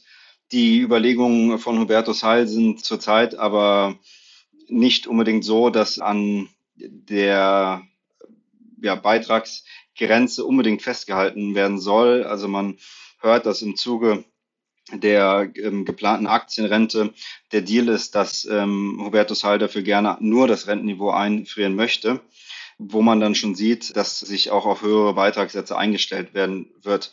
Ähm, ich denke, da wird man ein, die nächsten Jahre erstmal einen Mittelweg gehen äh, und sagen, man akzeptiert höhere Bundeszuschüsse, die Beiträge werden auch etwas steigen und ich glaube, dann wird man mal abwarten und schauen, was passiert, bis der Druck eben dann so hoch ist, dass sich vielleicht äh, tatsächlich wieder eine echte Rentenreform anbahnt. Na gut, aber ist denn die Aktienrente nicht eine Lösung? Also prinzipiell ist es sinnvoll, die Altersvorsorge möglichst breit aufzustellen. Äh, wir haben ein Umlageverfahren, was sehr krisensicher ist. Das Umlageverfahren hat die Weltwirtschaftskrise 29 überlebt. Das äh, Umlageverfahren hat äh, Weltkriege überlebt. Und deswegen ist das ein relativ äh, stabiles System. Allerdings ist die interne Rendite dieses Umlageverfahrens immer die Kinderzahl und wenn die eben sinkt, dann sinkt eben auch die Rendite. Das heißt, man kann sagen, okay, man steht auf beiden Beinen besser, wenn man eben auch noch eine kapitalgedeckte Zusatzversorgung oder eine kapitalgedeckte gesetzliche Rente hinzufügt. Die Aktienrente äh, wird das Problem dahingehend nicht lösen, dass es im Wesentlichen zu spät kommt. Äh, also wir hatten in Deutschland die Diskussion in den 80er und 90er Jahren um eine kapitalgedeckte Altersvorsorge, ähnlich wie es in Schweden gemacht wurde, wie die Amerikaner das machen äh, oder wie Norwegen das machen. Das ist dann leider nicht gekommen. Und für die Babyboomer, die in zehn Jahren in Rente gegangen sind, wird das nicht ausreichen, jetzt einen Kapitalfonds anzulegen. Das heißt, das ganz große Problem, und das sind die nächsten 20 Jahre, damit wird man nichts bewirken. Man kann es aber als positives Signal sehen, wenn man jetzt die ganz langfristige Perspektive hat, dass man sagt, okay, wir wollen auf jeden Fall äh, auf beiden Beinen stehen und der, der Rest ist dann eine Organisationsfrage. Das eine ist, diese 10 Milliarden Euro sind natürlich viel zu wenig, wenn man sich überlegt, dass die Rentenversicherung jetzt jährlich 350 Milliarden Euro an Ausgaben hat, sind 10 Milliarden Euro wenig, äh, vor allen Dingen, weil das Geld, was man daraus nehmen kann, ist ja der Zinsspread zwischen den Renditen aus der Aktienanlage und den Zinsen auf die Staatsanleihen. Das heißt, man hat ja nur, nur, nur praktisch nur den Gewinn davon. Und das andere ist, also man müsste da deutlich, deutlich mehr äh, Geld in die Hand nehmen. Und das andere ist, so wie es jetzt äh, geplant ist, ähm, dass das äh, staatlich organisiert werden soll. Und ich würde sagen, wenn wir sowas machen, dann sollten wir uns wirklich ein, Beispiel an, an, an Schweden und an den anderen Ländern nehmen und sagen, äh, wir machen das auf individuellen Konten für die Bürger. Das heißt, jeder hat da sein Konto. Das kann dann über eine unabhängige Behörde wie die Bundesbank oder ähnliches organisiert werden, aber das sollte ein verfassungsrechtlicher sicherer Anspruch sein, was da eingezahlt wird und das sollte individuell sein und da sollte der Staat auch nicht dran können. Also so wie das in, in, in Schweden ist, so wie das äh, die Amerikaner mit ihren 401ks machen, weil wir sehen, dass immer wenn der Staat solche ja, Fonds aufsetzt, dass dann doch manchmal die Begehrlichkeiten wachsen von Politikern in einer Krise, da sich auch äh, da wieder was rauszunehmen. Also wir haben das gesehen bei den äh, Versorgungsfonds der Postbeamten die zum Teil entnommen wurden. Wir sehen es an den äh, Pensionsfonds für die Beamten, der Länderbeamten, dass äh, dort eben vor einer Landtagswahl ein bisschen weniger eingezahlt wird. Wenn die Konjunktur nicht so gut läuft, wird auch mal wieder ein bisschen was rausgenommen. Und wir sehen das bei dem Pflegevorsorgefonds, den wir aktuell für die Pflegeversicherung haben, dass Herr Lauter, auch andere darüber nachdenken, zurzeit dort wieder Geld zu entnehmen, obwohl da natürlich die großen Belastungen erst noch anstehen. Das heißt, ich würde sagen, wenn man das macht, dann bitte direkt richtig von Anfang an äh, aufbauen, individuell zurechenbar machen, so dass da niemand dran kann. Und wenn man es richtig ernst machen würde, dann sollte man das Geld, äh, was dafür verwendet wird, aus einem absinkenden Rentenniveau rausnehmen. Das heißt, die Renten würden einen Tick weniger stark steigen und diese Differenz äh, würde man dann annehmen und das wäre dann ja eine generationengerechte Finanzierung der ganzen Sache. Man muss sich immer überlegen, wer eigentlich äh, der Verursacher dieses Prinzips ist. Also es sind ja diejenigen, äh, die weniger Kinder haben in einem umlagefinanzierten System, die dafür sorgen, dass die Renditen schlecht sind. Und äh, da könnte man sagen, wenn alle Generationen un ungefähr gleich viel zahlen sollten für die Alten, also man eine Gleichbehandlung hat intergenerativ, dann sind es eben diejenigen, die äh, weniger Kinder bekommen, die dann auch in den sauren Apfel beißen müssen. Und wenn eine Generation viele Kinder bekommt, dann würde die eben eine sehr auskömmliche Rente bekommen. Jetzt sind wir von solchen Reformen wirklich fern entfernt. Ich meine, Sie haben gerade die Pflegeversicherung angesprochen. Äh, wenn wir jetzt das gesamte Alterssicherungssystem anschauen, ich meine, wir haben ja auch noch Beamtenpensionen. Ich meine, da gibt es ja auch keine heimliche Schatztruhe. Da ist ja auch nicht vorgesorgt worden. Und wir haben ja auch, selbst jetzt unabhängig davon, wenn wir ja Kostensteigerungen haben im Gesundheitssystem, weil ältere Menschen nicht letzten paar Lebensjahre sind mit die teuersten, habe ich mal irgendwann gehört. Ich meine, wie steht's denn da? Ja, äh, das ist natürlich äh, eine Sache. Wir haben die Rentenversicherung vor uns und äh, wir werden dort Beitragssatzerhöhungen sehen. Ähm, das ist aber nicht das Ganze, weil wenn dann gesagt wird, na ja, dann steigt es eben um ein paar Beitragssatzpunkte, dann steigen die Steuerzuschüsse eben ein bisschen, das, das kriegen wir schon hin. Dann vergisst man eben, dass wir das gleiche Problem in der Gesundheitsversorgung haben, dass wir das gleiche Problem in der Pflege haben und in der Beamtenversorgung. Und wir dann, wenn man sich die projizierten Beitragsanstiege äh, kumuliert anschaut, da eben dann doch eine deutliche Belastung äh, auf uns zukommt, von der Zeit äh, eben knapp über 40 Prozent, je nachdem ob Kinder oder kinderlos, äh, man dann eben auf bis zu äh, 55 Prozent ansteigen könnte, die Bundeszuschüsse steigen würden und da sind dann die Beamten noch nicht mehr mitgedacht. Wir sehen bei den Beamten, und da haben wir eine etwas andere Situation, weil da sind hauptsächlich die Länder betroffen. Der Bund hat zwar auch Beamte mit den Bundesbeamten, aber der Bund hat so einen großen Haushalt, dass dort die zukünftigen Ausgabensteigerungen nicht so doll ins Gewicht fallen. Aber bei den Ländern ist es eben ganz erheblich. Man hat in den 70er Jahren bis Anfang der 80er Jahre die Beamten einfach mal verdoppelt innerhalb von, von guten zehn Jahren. Und die Folgen, die spüren wir jetzt. Die spüren wir sogar tatsächlich jetzt schon und nicht erst in zehn Jahren, weil die Beamtenpopulation, äh, die hängt ja nicht so sehr von der Fertilität ab, von, dem, von den Geburten, sondern die hängt ja von, dem, von den Einstellungen ab. Die Beamtenpopulationen sind also etwas älter als die Rentnerpopulation und die gehen jetzt gerade in Rente. Und äh, da hört man aber wenig von oder man hört es nur zwischen den Zeilen, weil wenn man jetzt mitbekommt, wenn es um neue Aufgaben geht, wie die Finanzierung des öffentlichen Nahverkehrs mit dem 49-Euro-Ticket äh, und die Bundesländer da einen Teil vom Bund abhaben wollen und man immer diese Bund-Länder-Finanzbeziehungen sich anhört und die Länder sich darüber beklagen, dass sie kein Geld haben und Zuschüsse brauchen für die Dinge, für die sie eigentlich selbst zuständig sind, dann fragt man sich, warum eigentlich? Wo kommt das her? Wenn wir uns anschauen, in den letzten 50 Jahren ist der Anteil der Steuereinnahmen die der Bund bekommen hat, also von den Gesamteinnahmen, der ist immer weiter zurückgegangen.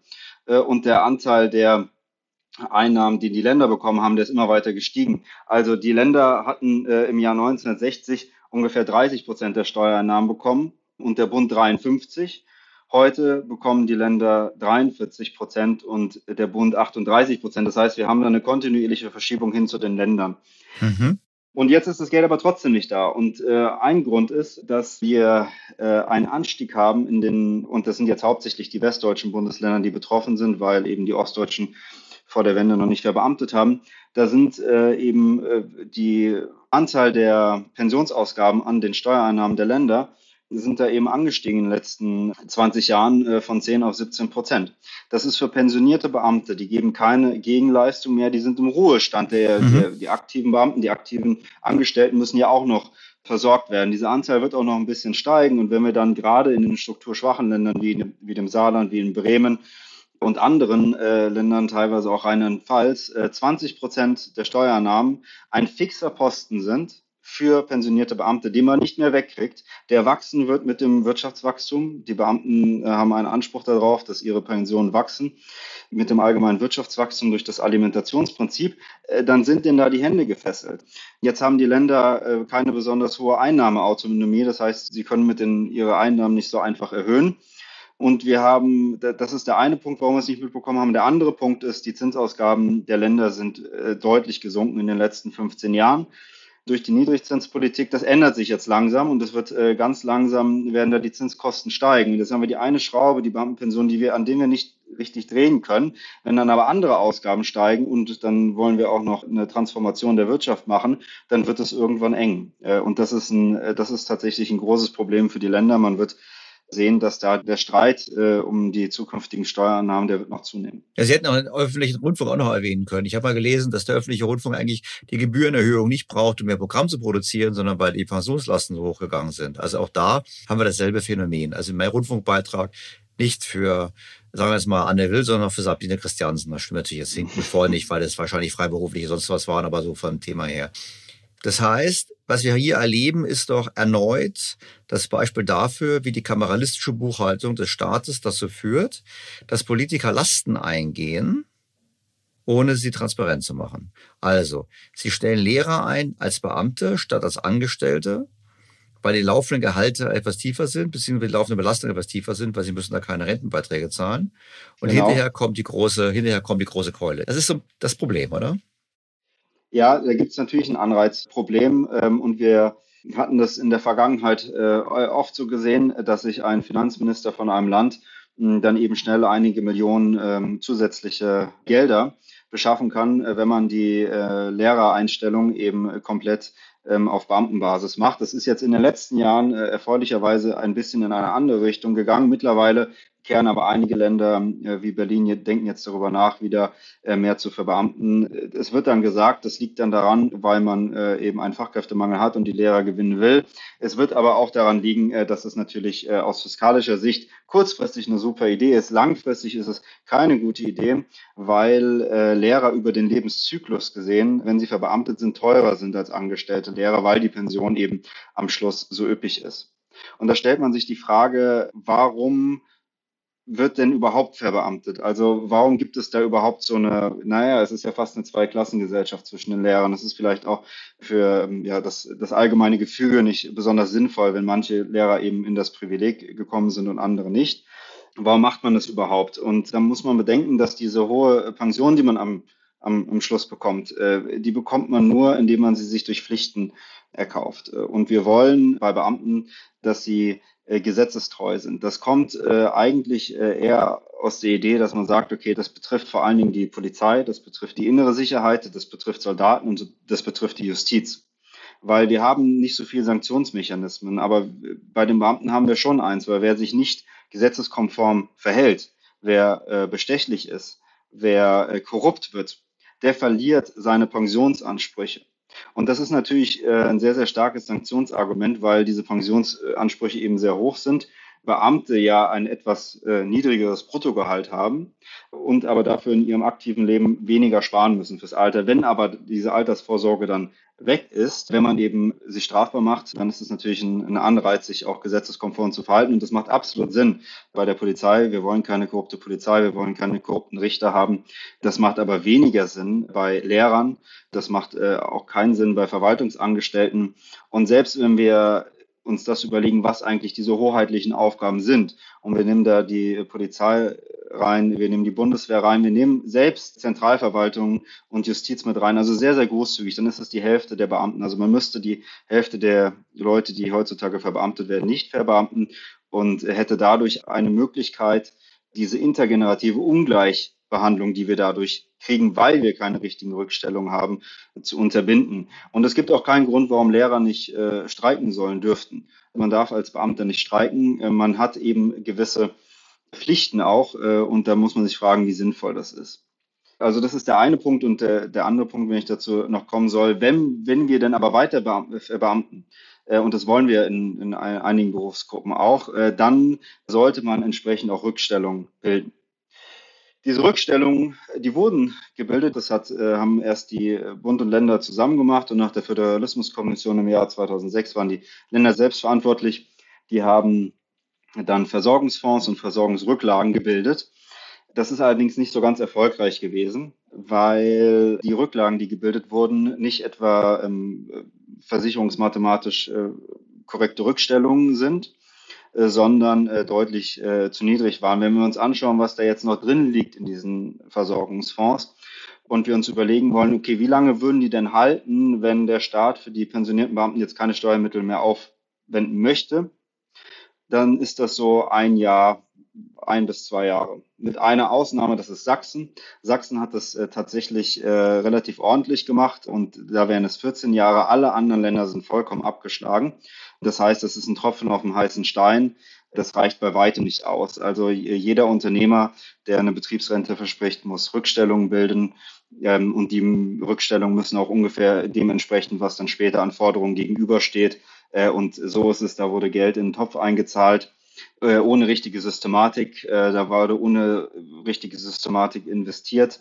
und jetzt haben wir eben deutlich, deutlich zu wenig. Also es, im, im, im schlechtesten Beispiel, wie das bei Rheinland-Pfalz der Fall war, hat Rheinland-Pfalz das sogar ausschließlich in landeseigene Schuldverschreibungen investiert was natürlich nicht äh, Sinn der ganzen Sache ist.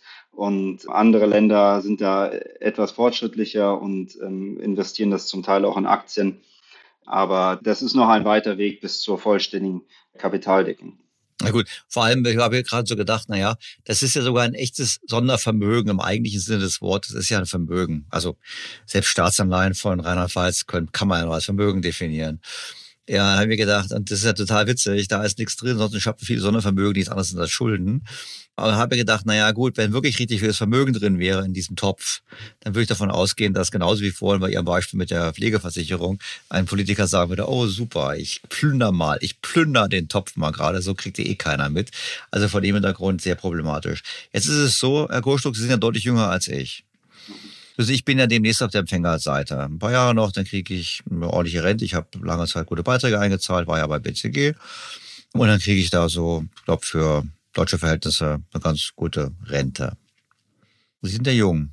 Ich mal ganz ehrlich, bei der Aussicht, ich frage mich, Sie sind jetzt ja, Sie sind nicht ausgewandert. Sie hätten ja auch auswandern können. Oder ist man, ist man, wenn man sich quasi promotionsmäßig mit Altersversorgung und Versicherung beschäftigt, so an Standort gebunden, dass man dann auch weiter auf dem Boot mittanzen muss, was eigentlich irgendwie nicht auf einem richtig guten Kurs ist? Nein, also ich, ich hätte natürlich nicht in, in, in Deutschland bleiben müssen. Ich finde, manchmal ist die Diskussion, und das kriege ich auch bei vielen jungen Leuten mit, ist ein sehr, sehr großer Fokus da drauf. Und mittlerweile ist das Thema ja tatsächlich äh, in den Köpfen der meisten Menschen angekommen, dass es mal keine Rente geben wird oder dass die sehr, sehr gering sein wird. Ich würde den Fokus für meine Generation und auch für diejenigen, die jünger sind, äh, darauf legen, dass ich erstmal mir um die äh, reine Rente nicht so viele Gedanken machen würde, in dem Sinne, dass ich sage, es wird schon eine Rente geben. Die wird nicht besonders hoch sein. Es wird keine Lebensstandardsicherung sein, sondern es wird eine Basisabsicherung sein.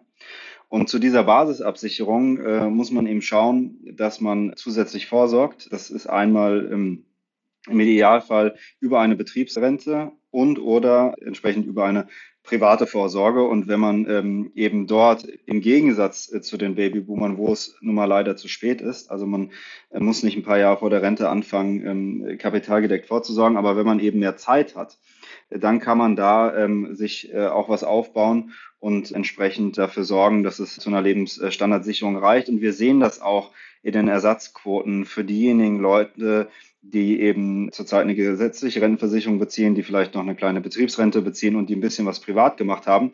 Da kommen wir auf ordentliche ähm, Ersatzquoten, die gar nicht so viel geringer sind als bei den Beamten. Weil äh, man hört oder der Vergleich wird so oft gemacht, ist, dass man hört, naja, die durchschnittliche Rente in Deutschland, die ist je nachdem, ob Frau, Mann, Ost, West, irgendwie zwischen 800 und 1100 Euro. Das stimmt zwar auch, aber das ist ja für die meisten Leute in Deutschland nur eine Einnahmequelle. Äh, es gibt mehrere Einnahmequellen und deswegen äh, muss man äh, immer schauen, dass man da mehrere Töpfe hat, wo irgendwas rauskommt. Und diese Zahl der durchschnittlichen Rente ist dann doch für viele nicht aussagekräftig. Für manche natürlich schon und das ist dann, ähm, das ist dann problematisch. Aber für den Großteil der Bevölkerung, da stehen dann noch Einnahmen aus anderen Quellen zu. Was mich und was ich den anderen Leuten äh, und äh, den aus meiner Generation und den Jüngeren noch sagen würde, worauf man achten muss, äh, ist einmal ja privat vorzusagen, aber auf der anderen Seite, dass man sich äh, während dem Erwerbsleben äh, nicht dumm und dämlich zahlen wird mit Beiträgen, weil wenn die Beiträge in der Rentenversicherung auf 25 Prozent steigen, wenn sie in der Krankenversicherung auf äh, 18 Prozent steigen, wenn sie in der Pflegeversicherung auf 6, 7 Prozent, also wenn wir dann auf, auf die 53, 54 Prozent kommen, dann ist irgendwann ja auch vom Nettolohn nicht mehr so viel da, um zu sparen. Und das ist natürlich problematisch, wenn gleichzeitig die Steuereinnahmen nicht ausreichen werden. Das heißt, wir un, also es ist sehr unwahrscheinlich sein wird, dass wir große Steuerentlastungen bekommen. Dann fällt es immer schwieriger, privat vorzusorgen. Das heißt, ich würde empfehlen, sich dafür einzusetzen, zu schauen, dass man sagt, äh, dass die, die Beitragssatzbelastungen ungefähr konstant bleiben, äh, dann selber was zu machen, egal in welcher Form, äh, Hauptsache breit verteilt, nicht alle Eier in einen Korb legen, diversifizieren, in verschiedene Dinge anlegen. Äh, und dann, äh, glaube ich, hat man auch im, im, im Alter ganz gut äh, ausgesorgt. Natürlich in die eigene Bildung investieren, das ist immer noch die, immer noch die beste Rendite. Denn, um noch kurz zu den Steuereinnahmen zu kommen, was auch noch vergessen wird, ist nicht nur, dass wir bei den, bei den Beamtenpensionen und bei den Bundeszuschüssen zur Rente dass da der Anteil der Steuereinnahmen steigen wird müssen, wenn man nichts verändert. Es gibt auch weniger Leute, die überhaupt so viel Steuern zahlen werden. Weil wenn die Babyboomer äh, in Rente gehen, dann werden sie weniger Steuern zahlen als bis jetzt. Natürlich werden sie immer noch weiter Steuern zahlen, die gehen auch einkaufen noch, die werden auch Geld an, an die Kinder und an die Enkel geben und die zahlen auch noch, äh, müssen auch ihre Rente versteuern, aber es wird trotzdem abnehmen. Vor allen Dingen der große Posten der Einkommensteuer. Und das äh, ist natürlich noch ein zusätzliches äh, Problem, weil die Babyboomer jetzt ähm, die höchsten Löhne äh, beziehen, die sie in ihrem Erwerbsleben äh, statistisch äh, bezogen haben. Und die werden sie nicht mehr beziehen, wenn sie in Rente sind. Also wird da vor allen Dingen die Einkommensteuer, wird man da Abschläge machen müssen. Und ähm, das ist natürlich ein Problem, wenn die Begehrlichkeiten auf der anderen Seite steigen. Das ist ja, es ist ja immer noch nicht, nicht schön. Aber ich meine, dann habe ich doch noch mal einen Punkt. Wir haben jetzt gesprochen über viele Dinge. Ich glaube, ein Hebel gibt es ja doch noch. Wir müssten doch versuchen, das Land zu modernisieren und quasi so die Einkommen zu steigern. Wir könnten ja hingehen und könnten sagen, wir machen ein Wachstumsprogramm für Deutschland. Wir erhöhen die Produktivität und dann wächst der Kuchen auch wieder ein bisschen. Dann habe ich auch weniger Verteilungsstress. Das wäre auf jeden Fall sinnvoll ähm, für die Steuereinnahmen ähm, und das wäre aus ganz vielen anderen Gründen auch noch sinnvoll. Jetzt nur bezogen auf die Rentenversicherung muss man ein bisschen aufpassen, weil wenn wir jetzt Produktivitätssteigerungen haben und die Löhne sinken und äh, die Beschäftigung, die wir auf Rekordniveau haben, geht noch höher, dann steigen die Löhne und dann steigen aber auch gleichzeitig die Ansprüche. Das heißt, für die Finanzen der Rentenversicherung hilft das erstmal wenig. Das kann ganz kurzfristig helfen, weil man so einen Windfall-Profit hat. Ähm, ne, man hat ein, ein, ein, Umlagesystem und dann führt man einmal ein bisschen Geld dazu. Das hilft natürlich am Anfang langfristig, hilft das wenig für die Finanzen der Rentenversicherung. Das heißt, das intergenerative Problem, das Demografieproblem wird überhaupt nicht gelöst. Aber es ist natürlich schön, wenn trotzdem alles steigt, die Leute mehr Geld verdienen und auch die Renten höher sind. Dann befinden wir uns auf einem höheren Niveau, aber äh, demografisch wird da, wird da nichts gelöst. Ähm, es ist aber vor allen Dingen wichtig, dass man so ein Wachstumsprogramm, dass man die entsprechenden äh, Steuermittel dann hat, um die zusätzlichen Aufgaben äh, zu finanzieren, die wir finanzieren müssen. Wir sehen, dass jetzt das Saarland äh, einen neuen Transformationsfonds beschließt und die Schuldenbremse umgeht äh, mit einem Sondervermögen von drei Milliarden Euro bei einem Haushalt von fünf Milliarden Euro. Das Geld fehlt also an einer, an einer gewissen Stelle ähm, und äh, da ist natürlich ein Wachstumsprogramm ist immer gut. Das wird allerdings nicht so leicht bei einer alter werdenden äh, Bevölkerung, wo eben jetzt dann sehr viel Know-how in den nächsten Jahren äh, durch die Babyboomer auch ähm, sich verabschieden wird in den Ruhestand. Und wir können nur hoffen, dass manche von denen dann doch noch etwas länger sich beteiligen wollen. Na genau, damit sie mehr Steuern zahlen können. Ich meine, das Anreizsystem ist ja auch nicht so toll, dass ich dann, dass ich jetzt arbeiten soll äh, und dann auch noch mehr Steuern, also nicht so, nicht so sexy. Haben wir überhaupt noch ein Zeitfenster für Reformen oder ist es eigentlich schon längst abgelaufen? Nein, wir haben also wir haben auf jeden Fall ein Zeitfenster, äh, Zeitfenster für Reformen. Das könnte man nämlich sofort heute angehen. Man könnte sagen, äh, wir schaffen die doppelte Haltelinie ab, wir reaktivieren den Nachhaltigkeitsfaktor, wir lassen das äh, Renteneintrittsalter nach 2031 weiter steigen. Und das würde die Rentenversicherung erheblich entlasten. Äh, bei den Beamten ist es relativ schwierig. Da sind, sehr, sehr große Kohorten schon, schon in den Ruhestand eingetreten und da kann man aus rein verfassungsrechtlichen Gründen, kommt man sehr, sehr schwierig ran. Das heißt, diese großen Posten, die in den Landeshaushalten festsitzen, die wird man nicht so, nicht so leicht ähm, runterkriegen. Aber es gab auch immer wieder in der Vergangenheit Überraschungen, nämlich gerade in dem Punkt, wo man an die Rente rangegangen ist und schmerzhafte Reformen gemacht hat, konnte man auch bei der Beamtenversorgung äh, Reformen umsetzen, weil es da eine sogenannte wirkungsreiche Übertragung gibt wo das Bundesverfassungsgericht dann gesagt hat, dieses Alimentationsprinzip, das einen angemessenen Lebensstandard garantieren soll, das ist immer in den Zeitverhältnissen zu interpretieren. Und wenn es eine gesamtgesellschaftliche Anstrengung gibt und eben auch die Rentenreform umgesetzt werden, dann kann man äh, das auch den Beamten zumuten. Was man nicht machen kann, ist als Land zu sagen, ach, jetzt ist das Geld ein bisschen eng und jetzt äh, nehmen, nehmen wir es einfach mal den Beamten weg äh, und erhöhen mal die, die Pensionen fünf Jahre lang nicht. Äh, das ist verfassungsrechtlich bis jetzt gescheitert. Äh, aber wenn man eine gesamtgesellschaftliche ähm, Anstrengung vornimmt, dann kann man auch dem Beamten etwas äh, abverlangen. Das heißt, ähm, das wäre auf jeden Fall zusätzlich zu dem Angehen der demografischen Probleme in den Sozialversicherungen äh, sicherlich sinnvoll, ähm, eine Wachstumspolitik ähm, anzufangen. Gerade auch, äh, damit wir uns gut aufstellen, wenn die in 10, 20, 30 Jahren so richtig auf uns zukommt. Übrigens auch bei den Beamten, weil der Staat zahlt natürlich zur Beihilfe der Beamten hinzu. Das heißt, diese Beihilfeausgaben, die werden auch ansteigen. Und äh, gerade in der Pflege hat man da aber noch ein bisschen Zeit. Äh, da muss man schauen, dass man wirtschaftlich gut aufgestellt ist und die Pflege wie auch die Krankenversicherung demografiefest gemacht werden. Und wenn man ehrlich ist, dann bedeutet das, dass ähm, eben auch nicht nur die Jungen durch die Beiträge ähm, etwas dazu beitragen, sondern auch äh, die älteren Leute durch entsprechende Leistungskürzungen ihren Beitrag werden leisten müssen. Es gibt da nichts umsonst. Herr Kuschel, das haben Sie sich ja seit Jahren mit dem Thema beschäftigt.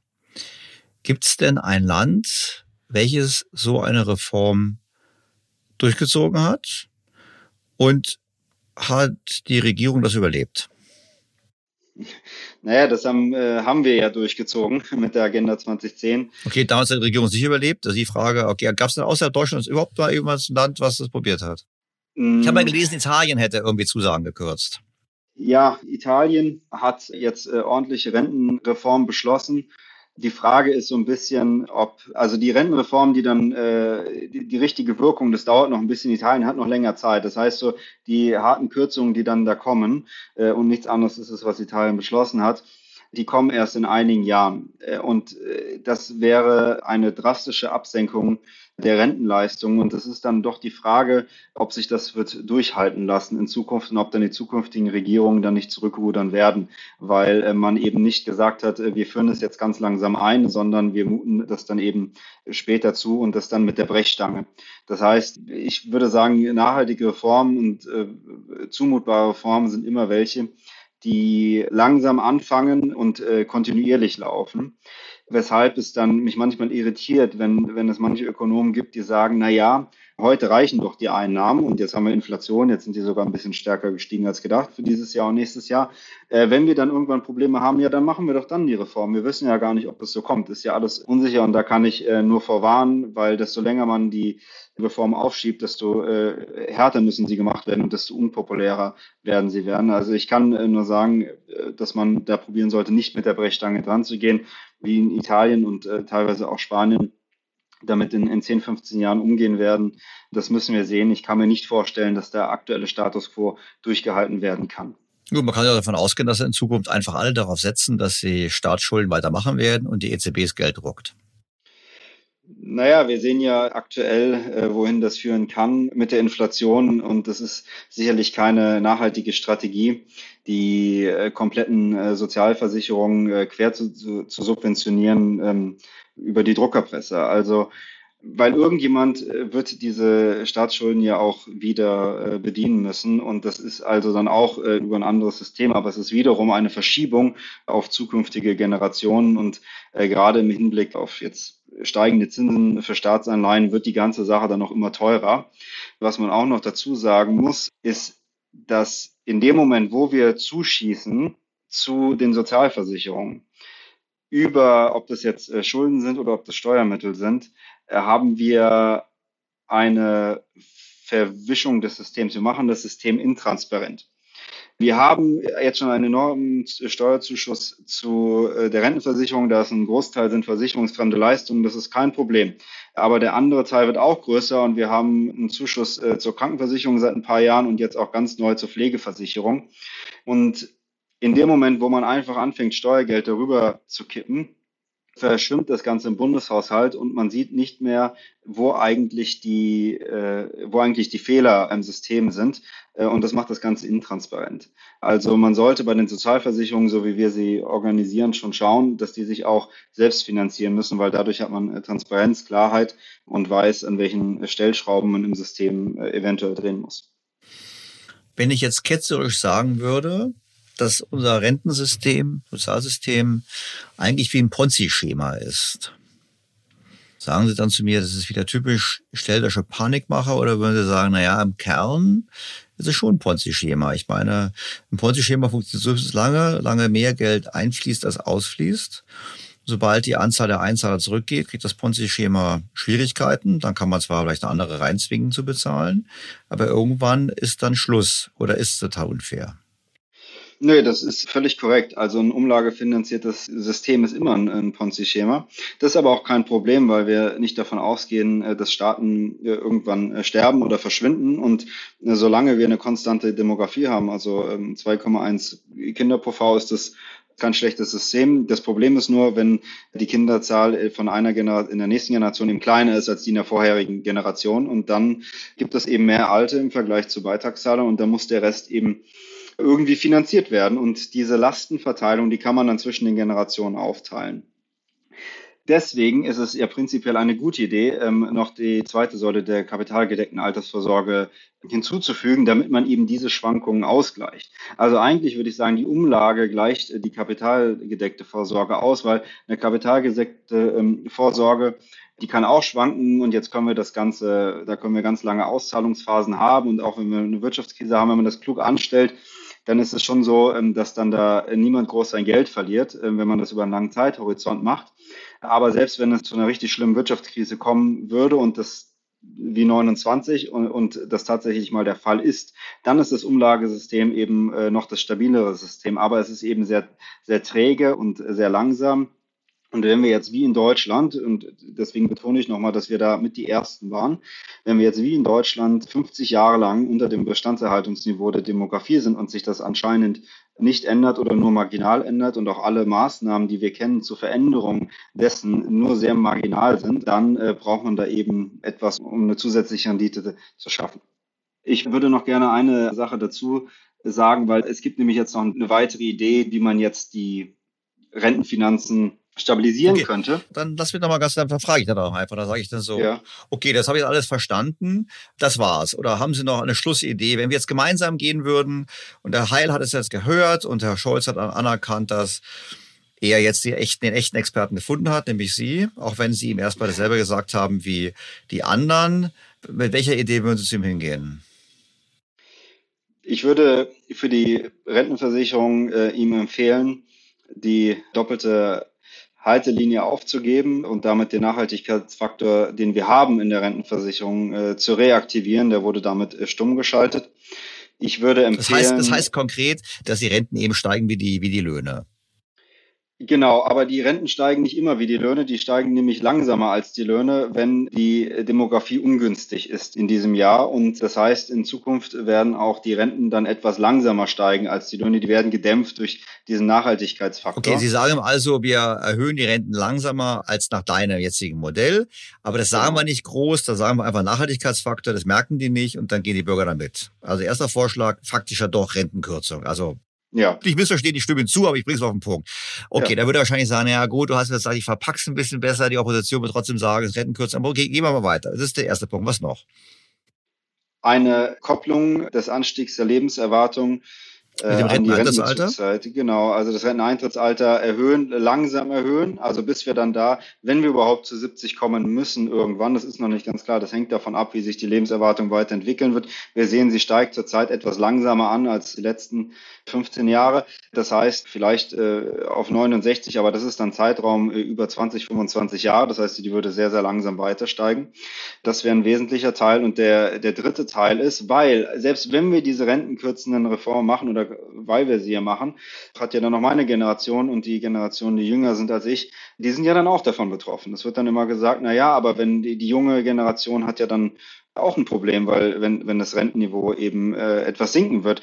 Das stimmt ja auch, aber das ist eben die einzige Alternative zu enorm hohen Beitragssatzerhöhungen. Und deswegen muss man eben schauen, dass man die private Vorsorge, erstens die betriebliche Vorsorge äh, unterstützt und vor allen Dingen die private Vorsorge eben auf breitere Beine stellt. Äh, und das äh, kann man mit einfachen Vorsorgeprodukten von mir aus teilweise auch staatlich machen, dass ähm, man probiert, eben etwas Neues zu schaffen, was äh, erfolgreicher wird als Riester. Bei Riester war ein Problem, das wurde komplett überreguliert, das war ein Großteil äh, alles in Anleihen investiert. Ähm, genau, schlechte Rendite und hohe Kosten, genau. Ja, genau, und das, das kriegt man aber sicherlich besser hin. Also da, da fehlt es nicht an Erkenntnis von Finanzexperten, wie man äh, so ein, äh, ein ordentliches Produkt, was auch gerne noch ein bisschen staatlich gefördert wird äh, durch Sonderausgabenabzug und ähnliche Dinge, was ja auch die Grundidee bei Riester war. Ich denke, das kann man hinkriegen äh, und dann äh, ist es auch so, dass am Ende, wenn man ähm, eine lange Zeit gearbeitet hat, eben auch genug Rente haben wird, und zwar Rente aus, aus, aus allen drei Säulen. Denn äh, man darf nicht vergessen, bei gerade wenn man das Renteneintrittsalter anhebt, das sorgt dafür, dass alle Rentner, auch die jetzt äh, dann in Rente gehen, wenn die etwas später gehen, dass die auch ein höheres Rentenniveau haben. Herr Kohlstruck, na dann würde ich mal sagen, lieber Herr Heil, Sie kennen die Telefonnummer von Herrn Kohlstruck, rufen Sie ihn an, setzen Sie zusammen und machen Sie Ihren Job. Weil ich glaube, was jetzt gerade passiert, ist ja dieses Affenphänomen. Nichts sagen, nichts hören und nichts sehen. Und ich glaube, auf diese Art wird es nicht funktionieren. Herr Kohlstruck, ganz herzlichen Dank. Vielen Dank für Ihre Zeit, Ihre Diskussion und bestimmt gibt es mal irgendwann einen Grund für eine Fortsetzung. Hoffentlich mit besseren Nachrichten. Sehr gerne. Vielen Dank. Die Autoren der Studie zur Generationenbilanz, zu denen auch Tobias Kohlstruck gehört, mit dem ich gerade gesprochen habe, erkennen durchaus, weshalb es der Politik so schwer fällt zu handeln. In einer Gesellschaft, die nicht mehr nur altert, sondern mittlerweile auch alt ist, scheint es wenig verwunderlich, dass in den aktuellen politischen Überlegungen der leistungsseitigen Entwicklung der gesetzlichen Rentenversicherung mehr Beachtung geschenkt wird als der beitragsseitigen Entwicklung als um die Jahrtausendwende herum in einer alternden, aber noch jungen Bevölkerung die geburtenstarken Jahrgänge vor der Blüte ihrer Erwerbstätigkeit und mitten in der Planung ihrer beruflichen Laufbahn standen, lag der Fokus der Rentenpolitik dagegen auf der Beitragsstabilität in der gesetzlichen Rentenversicherung. Das finanzielle rentenpolitische Interesse des Medianwählers hat sich von einer Begrenzung des Beitragssatzanstieges hin zu einer Begrenzung der Rentenniveausenkung verschoben. Eine Befriedigung dieses Interesse anhand eines gesetzlich festgelegten Mindestrentenniveaus konzentriert sich allerdings allein auf die finanziellen Präferenzen der älteren Jahrgänge, ohne die damit einhergehenden gesellschaftlichen Auswirkungen und die Konflikte mit den sozialen Präferenzen dieser Jahrgänge transparent zu machen. Politisch ist das verständlich. Für das Land ist es jedoch fatal. Denn diese Macht des Medianwählers schlägt sich in allen Bereichen nieder. Bei der Rentenpolitik zugunsten der momentanen Mehrheit. Bei den zu geringen Investitionen in Infrastruktur nach dem Motto, ich habe davon nichts mehr. Aus der Ablehnung von jeglichen Veränderungen. Man denke an Proteste gegen neue Bahnlinien, Bahnhöfe, Flughäfen, Stromtrassen und vielem mehr. Und natürlich an der schlechten Bildung für die nachkommende Generation. Das finde ich interessant. Denn gerade von linker Seite wird immer wieder betont, wie sicher und gerecht das umlagefinanzierte System sei gerade auch als Argument gegen die vermeintlich so riskante Anlage der Gelder am Kapitalmarkt. Unter den großen Unterstützern für das Umlagesystem ist auch der französische Ökonom Thomas Piketty. In seinem Bestseller Kapital im 21. Jahrhundert lobte das Umlagesystem und behauptet, dieses gebe der älteren Generation einen Anreiz, in die Zukunft der Kinder zu investieren, denn nur dann wären die Kinder in der Lage, die Renten zu bezahlen. Die Behauptung ist interessant, die Theorie ist interessant, nur in der Praxis sehen wir, genau das ist nicht der Fall. Wir investieren eben nicht ausreichend in die Zukunft der Kinder. Und deshalb wäre es ja nur rational, wenn wir das Kapital, unser Rentenkapital, global diversifiziert anlegen würden. Also diese Aktienrente ist ja nur ein Tropfen auf dem heißen Stein, wie schon mal diskutiert. Denn wenn wir es global anlegen, dann wird das Geld diversifiziert eine deutlich größere Rendite erwirtschaften. Stichwort wäre ein Staatsfonds. Ein Staatsfonds, den man auch gerne mit dem Tage-2-Guthaben der Bundesbank füttern könnte. Und natürlich verwaltet von Profis, nicht von Politikern. Also das Wort Staatsfonds betrifft hier nur die Organisation, nicht die Verwaltung. Das wäre alles besser, als sich ausschließlich auf ein Land zu stützen, dessen Finanzierungsbasis letztlich von der Politik systematisch ausgelaugt wird. Denn Je schlechter die Wirtschaft läuft, desto schlechter auch die Möglichkeit, die Sozialsysteme und die Rentenkassen zu finanzieren.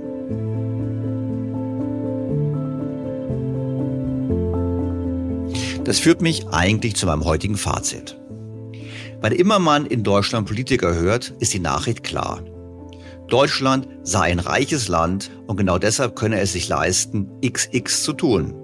Wobei XX das jeweilige politische Lieblingsprojekt des Politikers ist, der gerade irgendwo im Radio auftritt oder im Fernsehen. Sei es Klimaschutz, Sozialleistungen, mehr humanitäre Hilfe, mehr europäische Solidarität oder was auch immer. Dabei schwingt dann auch immer mit, dass der Staat im Zweifel nur seine Einnahmen erhöhen müsse, um dann Gutes zu bewirken. Wie immer bei diesen Aussagen kommt es natürlich auf den Vergleich drauf an. Natürlich ist Deutschland eines der wirtschaftsstärksten Länder der Welt. Noch. Natürlich sind wir noch relativ reich. Aber seit Jahren verlieren wir immer mehr den Anschluss.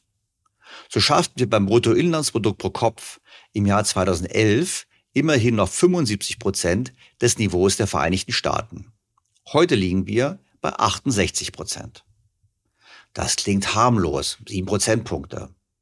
Aber hätte sich unsere Wirtschaft wie jede der USA entwickelt, lege das BIP pro Kopf real rund 4000 Euro höher.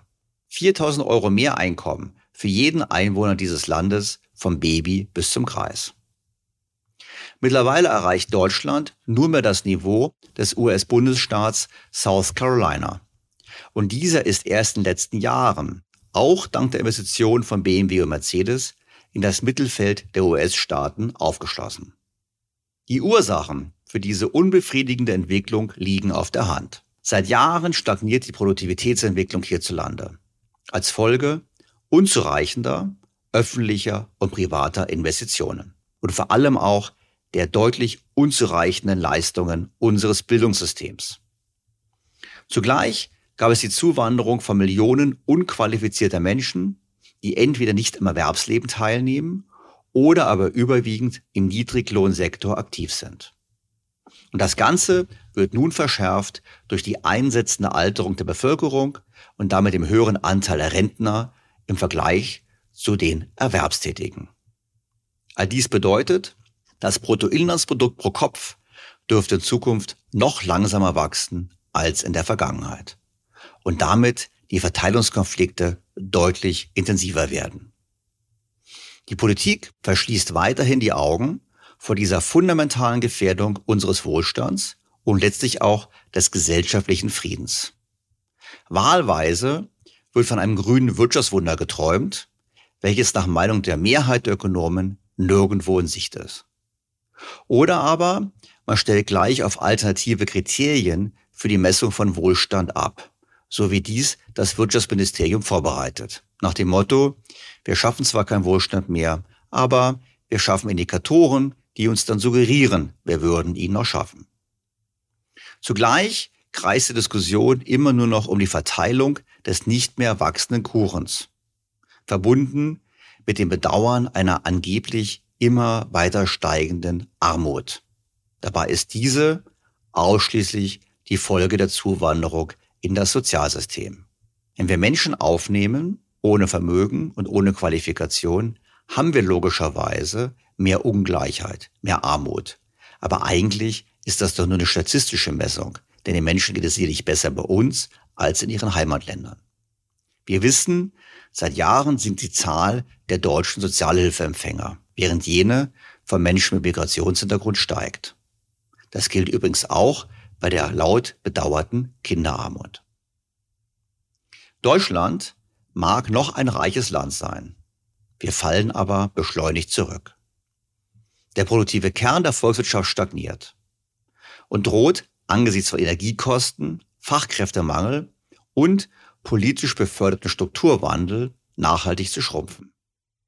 Die Kosten der alternden Gesellschaft, das haben wir heute, glaube ich, im Podcast sehr schön aufgezeigt, werden deutlich ansteigen.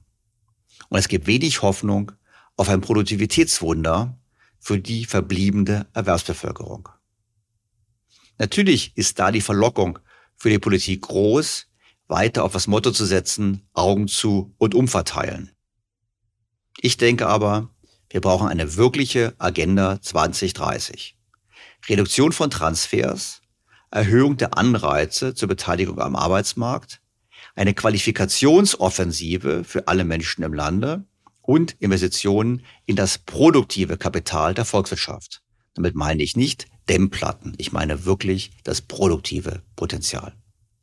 Es ist höchste Zeit, dass wir aufhören, uns bezüglich der wahren Lage Deutschlands etwas vorzumachen und dass wir aufhören, immer nur von politischen Wunschprojekten zu sprechen.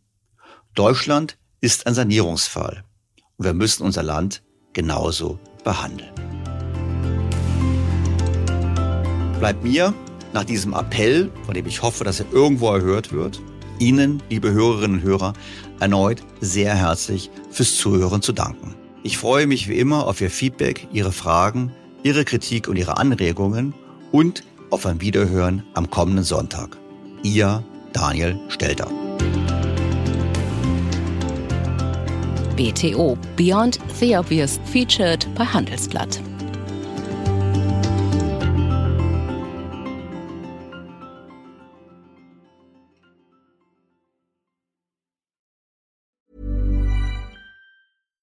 BTO Beyond the Obvious mit Daniel Stelter beginnt sofort. Ich bin Kai Dierke. Und ich bin Anke Huben. Ja, wir gehen mit unserem Podcast Dirke und Huben, der Führungspodcast, ja nun schon in das dritte Jahr. Und für den Start in dieses Jahr haben wir uns wieder ein Thema ausgesucht, das uns alle umtreibt und fordert. Wir haben es genannt Krisenjahr 2024. Eine Frage der Haltung. Ja, und wenn man auf 2023 zurückguckt, muss man ja sagen, es war wirklich ein sehr forderndes Jahr für alle. Und mal ehrlich, wenn wir jetzt auf 2024 gucken, das wird uns wohl eher mit noch mehr Unsicherheiten konfrontieren. Die englische Wirtschaftszeitschrift Economist nennt das so schön Perma-Vocation, also ein Zustand permanenten VUCAs. Das ruft geradezu nach einer Haltung der trotzigen Dennoch-Zuversicht des ja. Camuschen Sisyphos. Allerdings. Und deshalb wollen wir Sie zu Beginn dieses Jahres mit einem etwas anderen Blick auf Ihr Selbst inspirieren. Es geht um die Kultur der Performance und die Kultur des Charakters, um ein neues Modell der Lebensphasen und uns als raffiniertes Tier. Ja. Ha, es geht um Adam 1 und um Adam 2. Was das ist? Na, hören Sie doch mal rein. Sie finden alle Folgen unseres Podcasts in Ihrer Podcast-App unter Dirke und Huben, der Führungspodcast. Auf unserer Website dirkehuben.com und in den Shownotes dieser BTO-Folge. Wir freuen uns auf Sie. Und bis dahin wünschen wir Ihnen viel Freude am Führen. Und jetzt geht es weiter mit Daniel Stelter in BTO. Was ist noch besser als ein guter Plan? Die Möglichkeit, ihn zu ändern. Mit integrierter KI bietet Workday kontinuierliche Innovationen, die Ihnen helfen, agil zu bleiben, egal was passiert. Workday, the finance and HR system for a changing world.